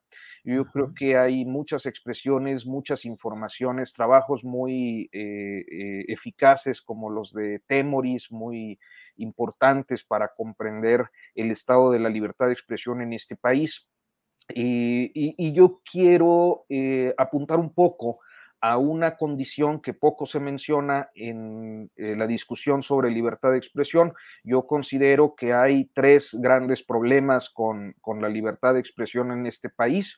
Una tiene que ver con las condiciones de, seguridad, naturalmente, con el riesgo para la vida y la integridad de los periodistas en muchos territorios de este país, eh, donde el Estado es una auténtica amenaza. Sé que cuando hablamos de Estado al presidente López Obrador no le gusta, pero no estoy hablando de un orden de gobierno, ni de un gobierno, ni de un presidente en particular, sino de todos los agentes del Estado, independientemente del orden de gobierno o del poder al que sirven.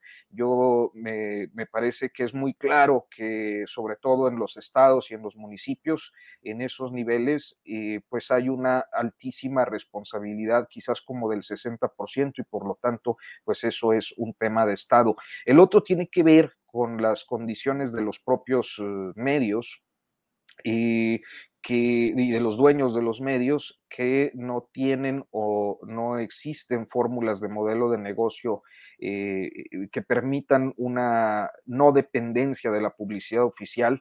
Y el tercero, que es en el que me quiero concentrar, tiene que ver con la precariedad de las condiciones de los periodistas. Mucha gente piensa que los periodistas ganamos así como, como Loret o como otros, y la verdad es que no es así. O sea, la mayoría de los periodistas mexicanos tienen ingresos sumamente bajos para ser profesionistas. Estamos hablando de un salario, un salario mínimo y medio, hasta dos salarios más o menos el promedio nacional. La mayoría de los periodistas tienen eh, situaciones de carencias eh, importantes, inclusive en relación a los derechos laborales fundamentales como la seguridad social, servicios de salud, pensión, eh, fondos de vivienda, etcétera.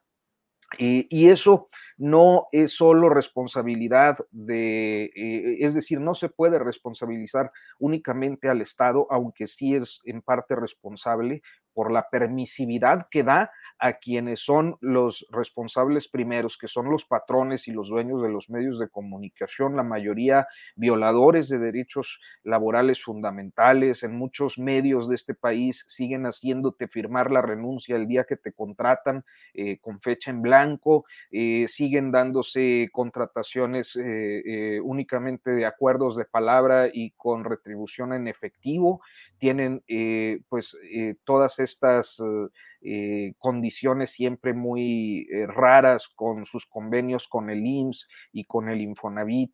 el SAT no les ha apretado jamás para que, eh, pues a partir de auditorías, eh, reflejen eh, la realidad de sus plantas de trabajo. Entonces, me parece que es un tema fundamental que no está nunca en la agenda, la precariedad laboral de los periodistas en este país, que me parece que es uno de los grandes pendientes de la discusión en, materia de libertad de expresión. Ya, es. Gracias, Arturo. Muchas gracias. Eh, Arnoldo Cuellar, postrecito, por favor. Bueno, y creo que sí hay eh, algunos trabajos que tratan de eh, entrar más a fondo y, recuerdo ahorita en este momento el libro de Alejandro Páez y de Álvaro Delgado, ¿no? que trata de plantear las ideas de los políticos vigentes en, temas de, los problemas del país y del, y del país que hay que construir, ¿no? Eh, bueno, yo eh, también me refiero un poco a que los políticos serían muy felices teniendo, teniéndonos a los periodistas describiendo, en efecto, como, como cronistas deportivos, el, comportamiento de los equipos en el partido. Pero hay cosas atrás que también resultan interesantes y que el periodismo deportivo está empezando a hacerlo en el mundo y en México también. Eh, por ejemplo, el esclavismo con el que se mantiene a los futbolistas, ¿no? O, por ejemplo, cuando hay equipos que han se han visto eh, involucrados en temas de lavado de dinero, incluso, o los escándalos estos de las de, la FIFA vendiendo las sedes del Mundial, etcétera, que, es algo que, también influye en la política definitivamente y no únicamente estas, estas señales del presidente. Eh, yo creo que tendríamos que empezar a revisar un poco más críticamente el tema de la asociación presidencial, eh, sobre todo en Morena, porque yo creo que va a ser en Morena donde se va a definir al próximo presidente y empezar a cuestionar los resultados que están teniendo los funcionarios, más allá de que el presidente quiera tenerlos, subirlos o bajarlos. No es noticia que Claudia Sheinbaum o, o, Ebrard estén tan vigentes por, la, por los puestos que ocupan, pero sí es noticia los resultados que están obteniendo. Y de ahí en más hay una grisura enorme en el gabinete y hay una gran cantidad de problemas acumulados. López Obrador cuando construyó su, candidatura presidencial estuvo en todo el país moviéndose, a veces ni siquiera, y lo ha recordado él mismo y todos podemos recordarlo, apareciendo en medios de comunicación, eh, ni, sabiendo en qué se movía, como se burlaba Calderón, que andaba puebleando y construyó una candidatura presidencial muy potente.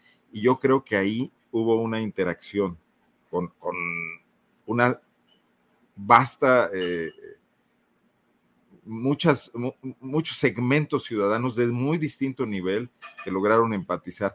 Ahí es a donde voy yo. ¿Qué está pasando en esos segmentos ciudadanos? Sin duda, unos continúan siendo muy leales al presidente de la República, se ve aquí en el chat, pero ya no están todos. ¿Y quién le está hablando a esos otros? ¿O quién está? ¿Y cómo ellos se van a manifestar políticamente si todo está limitado otra vez a lo que decida López Obrador, a quienes decidieron ya no entregarle un cheque en blanco, ¿no? Bien, Arnoldo, pues eh, gracias, gracias a los tres por esta oportunidad de reunirnos en esta mesa de periodistas. Así es que, como siempre, eh, Temoris Greco, gracias y buenas tardes. Wow, me quedé con todo el Ay, perdón, perdón, yo sabía que faltaba, fíjate nomás, la censura disfrazada. Y que me hago pato como que ya adiós y dejamos a Como que ya son las tres. Sí, perdón, Temoris. Adelante con tu posición. Bueno, mira, rápido. Primero, reconocer a Beatriz Pereira como una, como una eh, periodista deportiva que ya lleva bastante tiempo haciendo un, muy, muy, gran periodismo dedicado a entender lo que pasa en, tras, bambalinas en el deporte y no nada más a, contar quién, quién pateó la pelota. Dos, este, habíamos planteado comentar sobre la reforma o las iniciativas, las propuestas de reforma electoral eh, em, bueno, tenía un análisis aquí, pero bueno, rápidamente. Eh, o sea, las, las, dos propuestas, la de, la, de, la de Andrés Manuel y la de, y la de la oposición, pues están pensadas eh, no para que, para que realmente se aprueben o para que lleguen a algo, pero o sea, en, en, las dos podemos encontrar cosas muy interesantes. O sea, me, me, me llamó la atención que el Andrés Manuel no quiere desaparecer los, los, la, la, proporcionalidad, o sea, quiere convertir a, todos los legisladores en representantes eh, electos mediante el, el, principio de, de, proporcionalidad y no de mayoría a nivel estatal, y eso me parece muy interesante, no lo, no lo esperábamos, hay varias cosas, lo de los consejeros electorales y eso no, no, no le veo pies ni, cabeza, pero, pero bueno. Eh, y en cuanto a la, oposición también tiene lo de, lo de la segunda vuelta, es, es, es, otro, es muy interesante. Pero también la propuesta de la oposición está hecha para cosas que ni siquiera ellos quieren que se apruebe.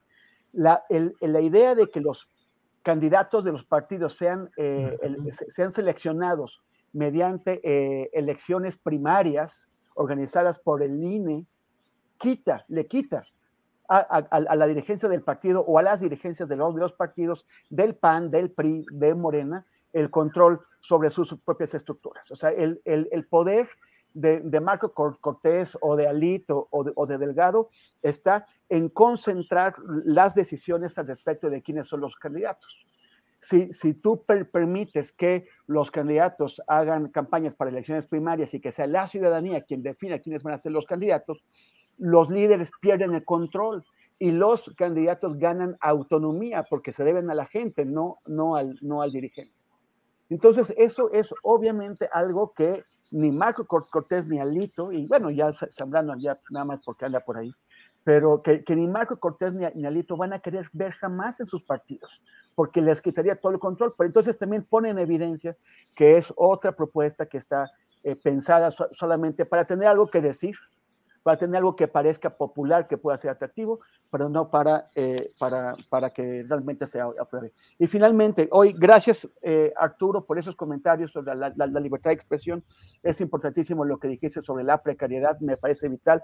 Y recordar y acompañar también, yo creo que desde esta mesa, a los familiares de, de, de, de Gabriel Uge, de Esteban Rodríguez, de Guillermo Luna, y de, Iracema Becerra. Ellos fueron asesinados hace 10 años, este día 3, 3, de mayo, en Boca del Río, en Veracruz, con, con el colectivo Ojos de Perro contra la Impunidad. Fuimos al sitio donde arrojaron sus cuerpos desmembrados en bolsas, unos canales de aguas negras en la Zamorana, frente a una unidad, eh, a, una, a, un, fraccionamiento, o sea, no les, no les importó la posibilidad de, de ser vistos por los vecinos eh, y, y, bueno, hoy se están manifestando junto con familiares de Moisés Sánchez, de, de, de, de Marilena Ferral, de varios de los compañeros y las compañeras que han sido asesinados en el estado de Veracruz y cuyos crímenes permanecen sin justicia. Y también me, me, están llegando eh, eh, avisos de Taxco.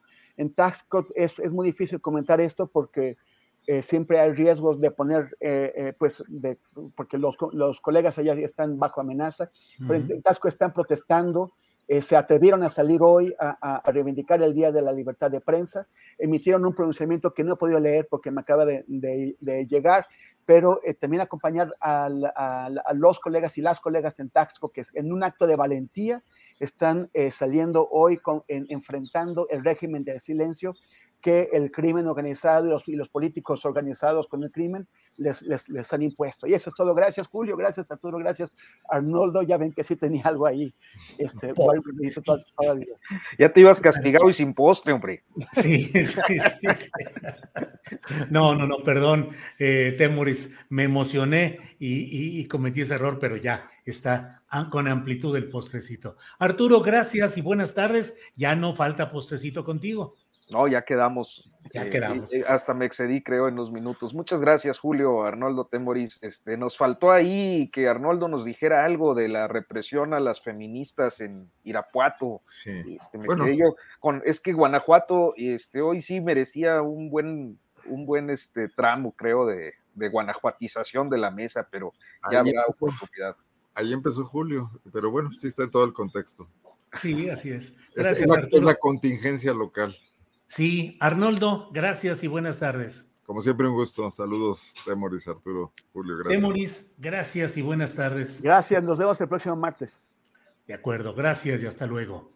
Bueno, pues esto es eh, lo que está eh, en nuestro, en esta mesa de periodismo de este martes 3 de mayo. Bueno, cierro diciéndole que la jefa de gobierno, eh, Claudia Sheinbaum, hoy eh, dijo que era una falta de respeto y que era una inmoralidad el manejo que están haciendo eh, grupos opositores en cuanto al tema de la tragedia de la línea 12. Ya ve que además de todo colocaron una antimonumenta, ese tipo de monumentos que se colocan justamente recordando o denunciando actos trágicos de nuestro país. Y dijo Claudia Sheinbaum, les va a ir muy mal, hipócritas, ruines, dijo a estos opositores.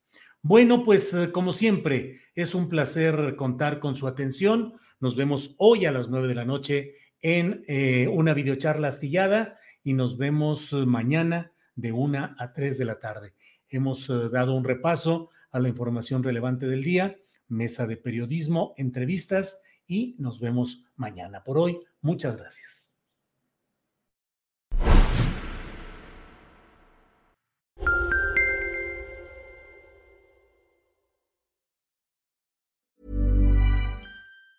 ¿Te preocupas por tu familia? Entonces, ¿por qué darles solo huevos ordinarios cuando pueden disfrutar de lo mejor? Eggland's Best, los únicos huevos con ese delicioso sabor fresco de granja, además de la mejor nutrición, como 6 veces más vitamina D, 10 veces más vitamina E y 25% menos de grasa saturada que los huevos regulares, además de muchos otros nutrientes importantes. Así que, dales los mejores huevos. Eggland's Best, mejor sabor, mejor nutrición, mejores huevos.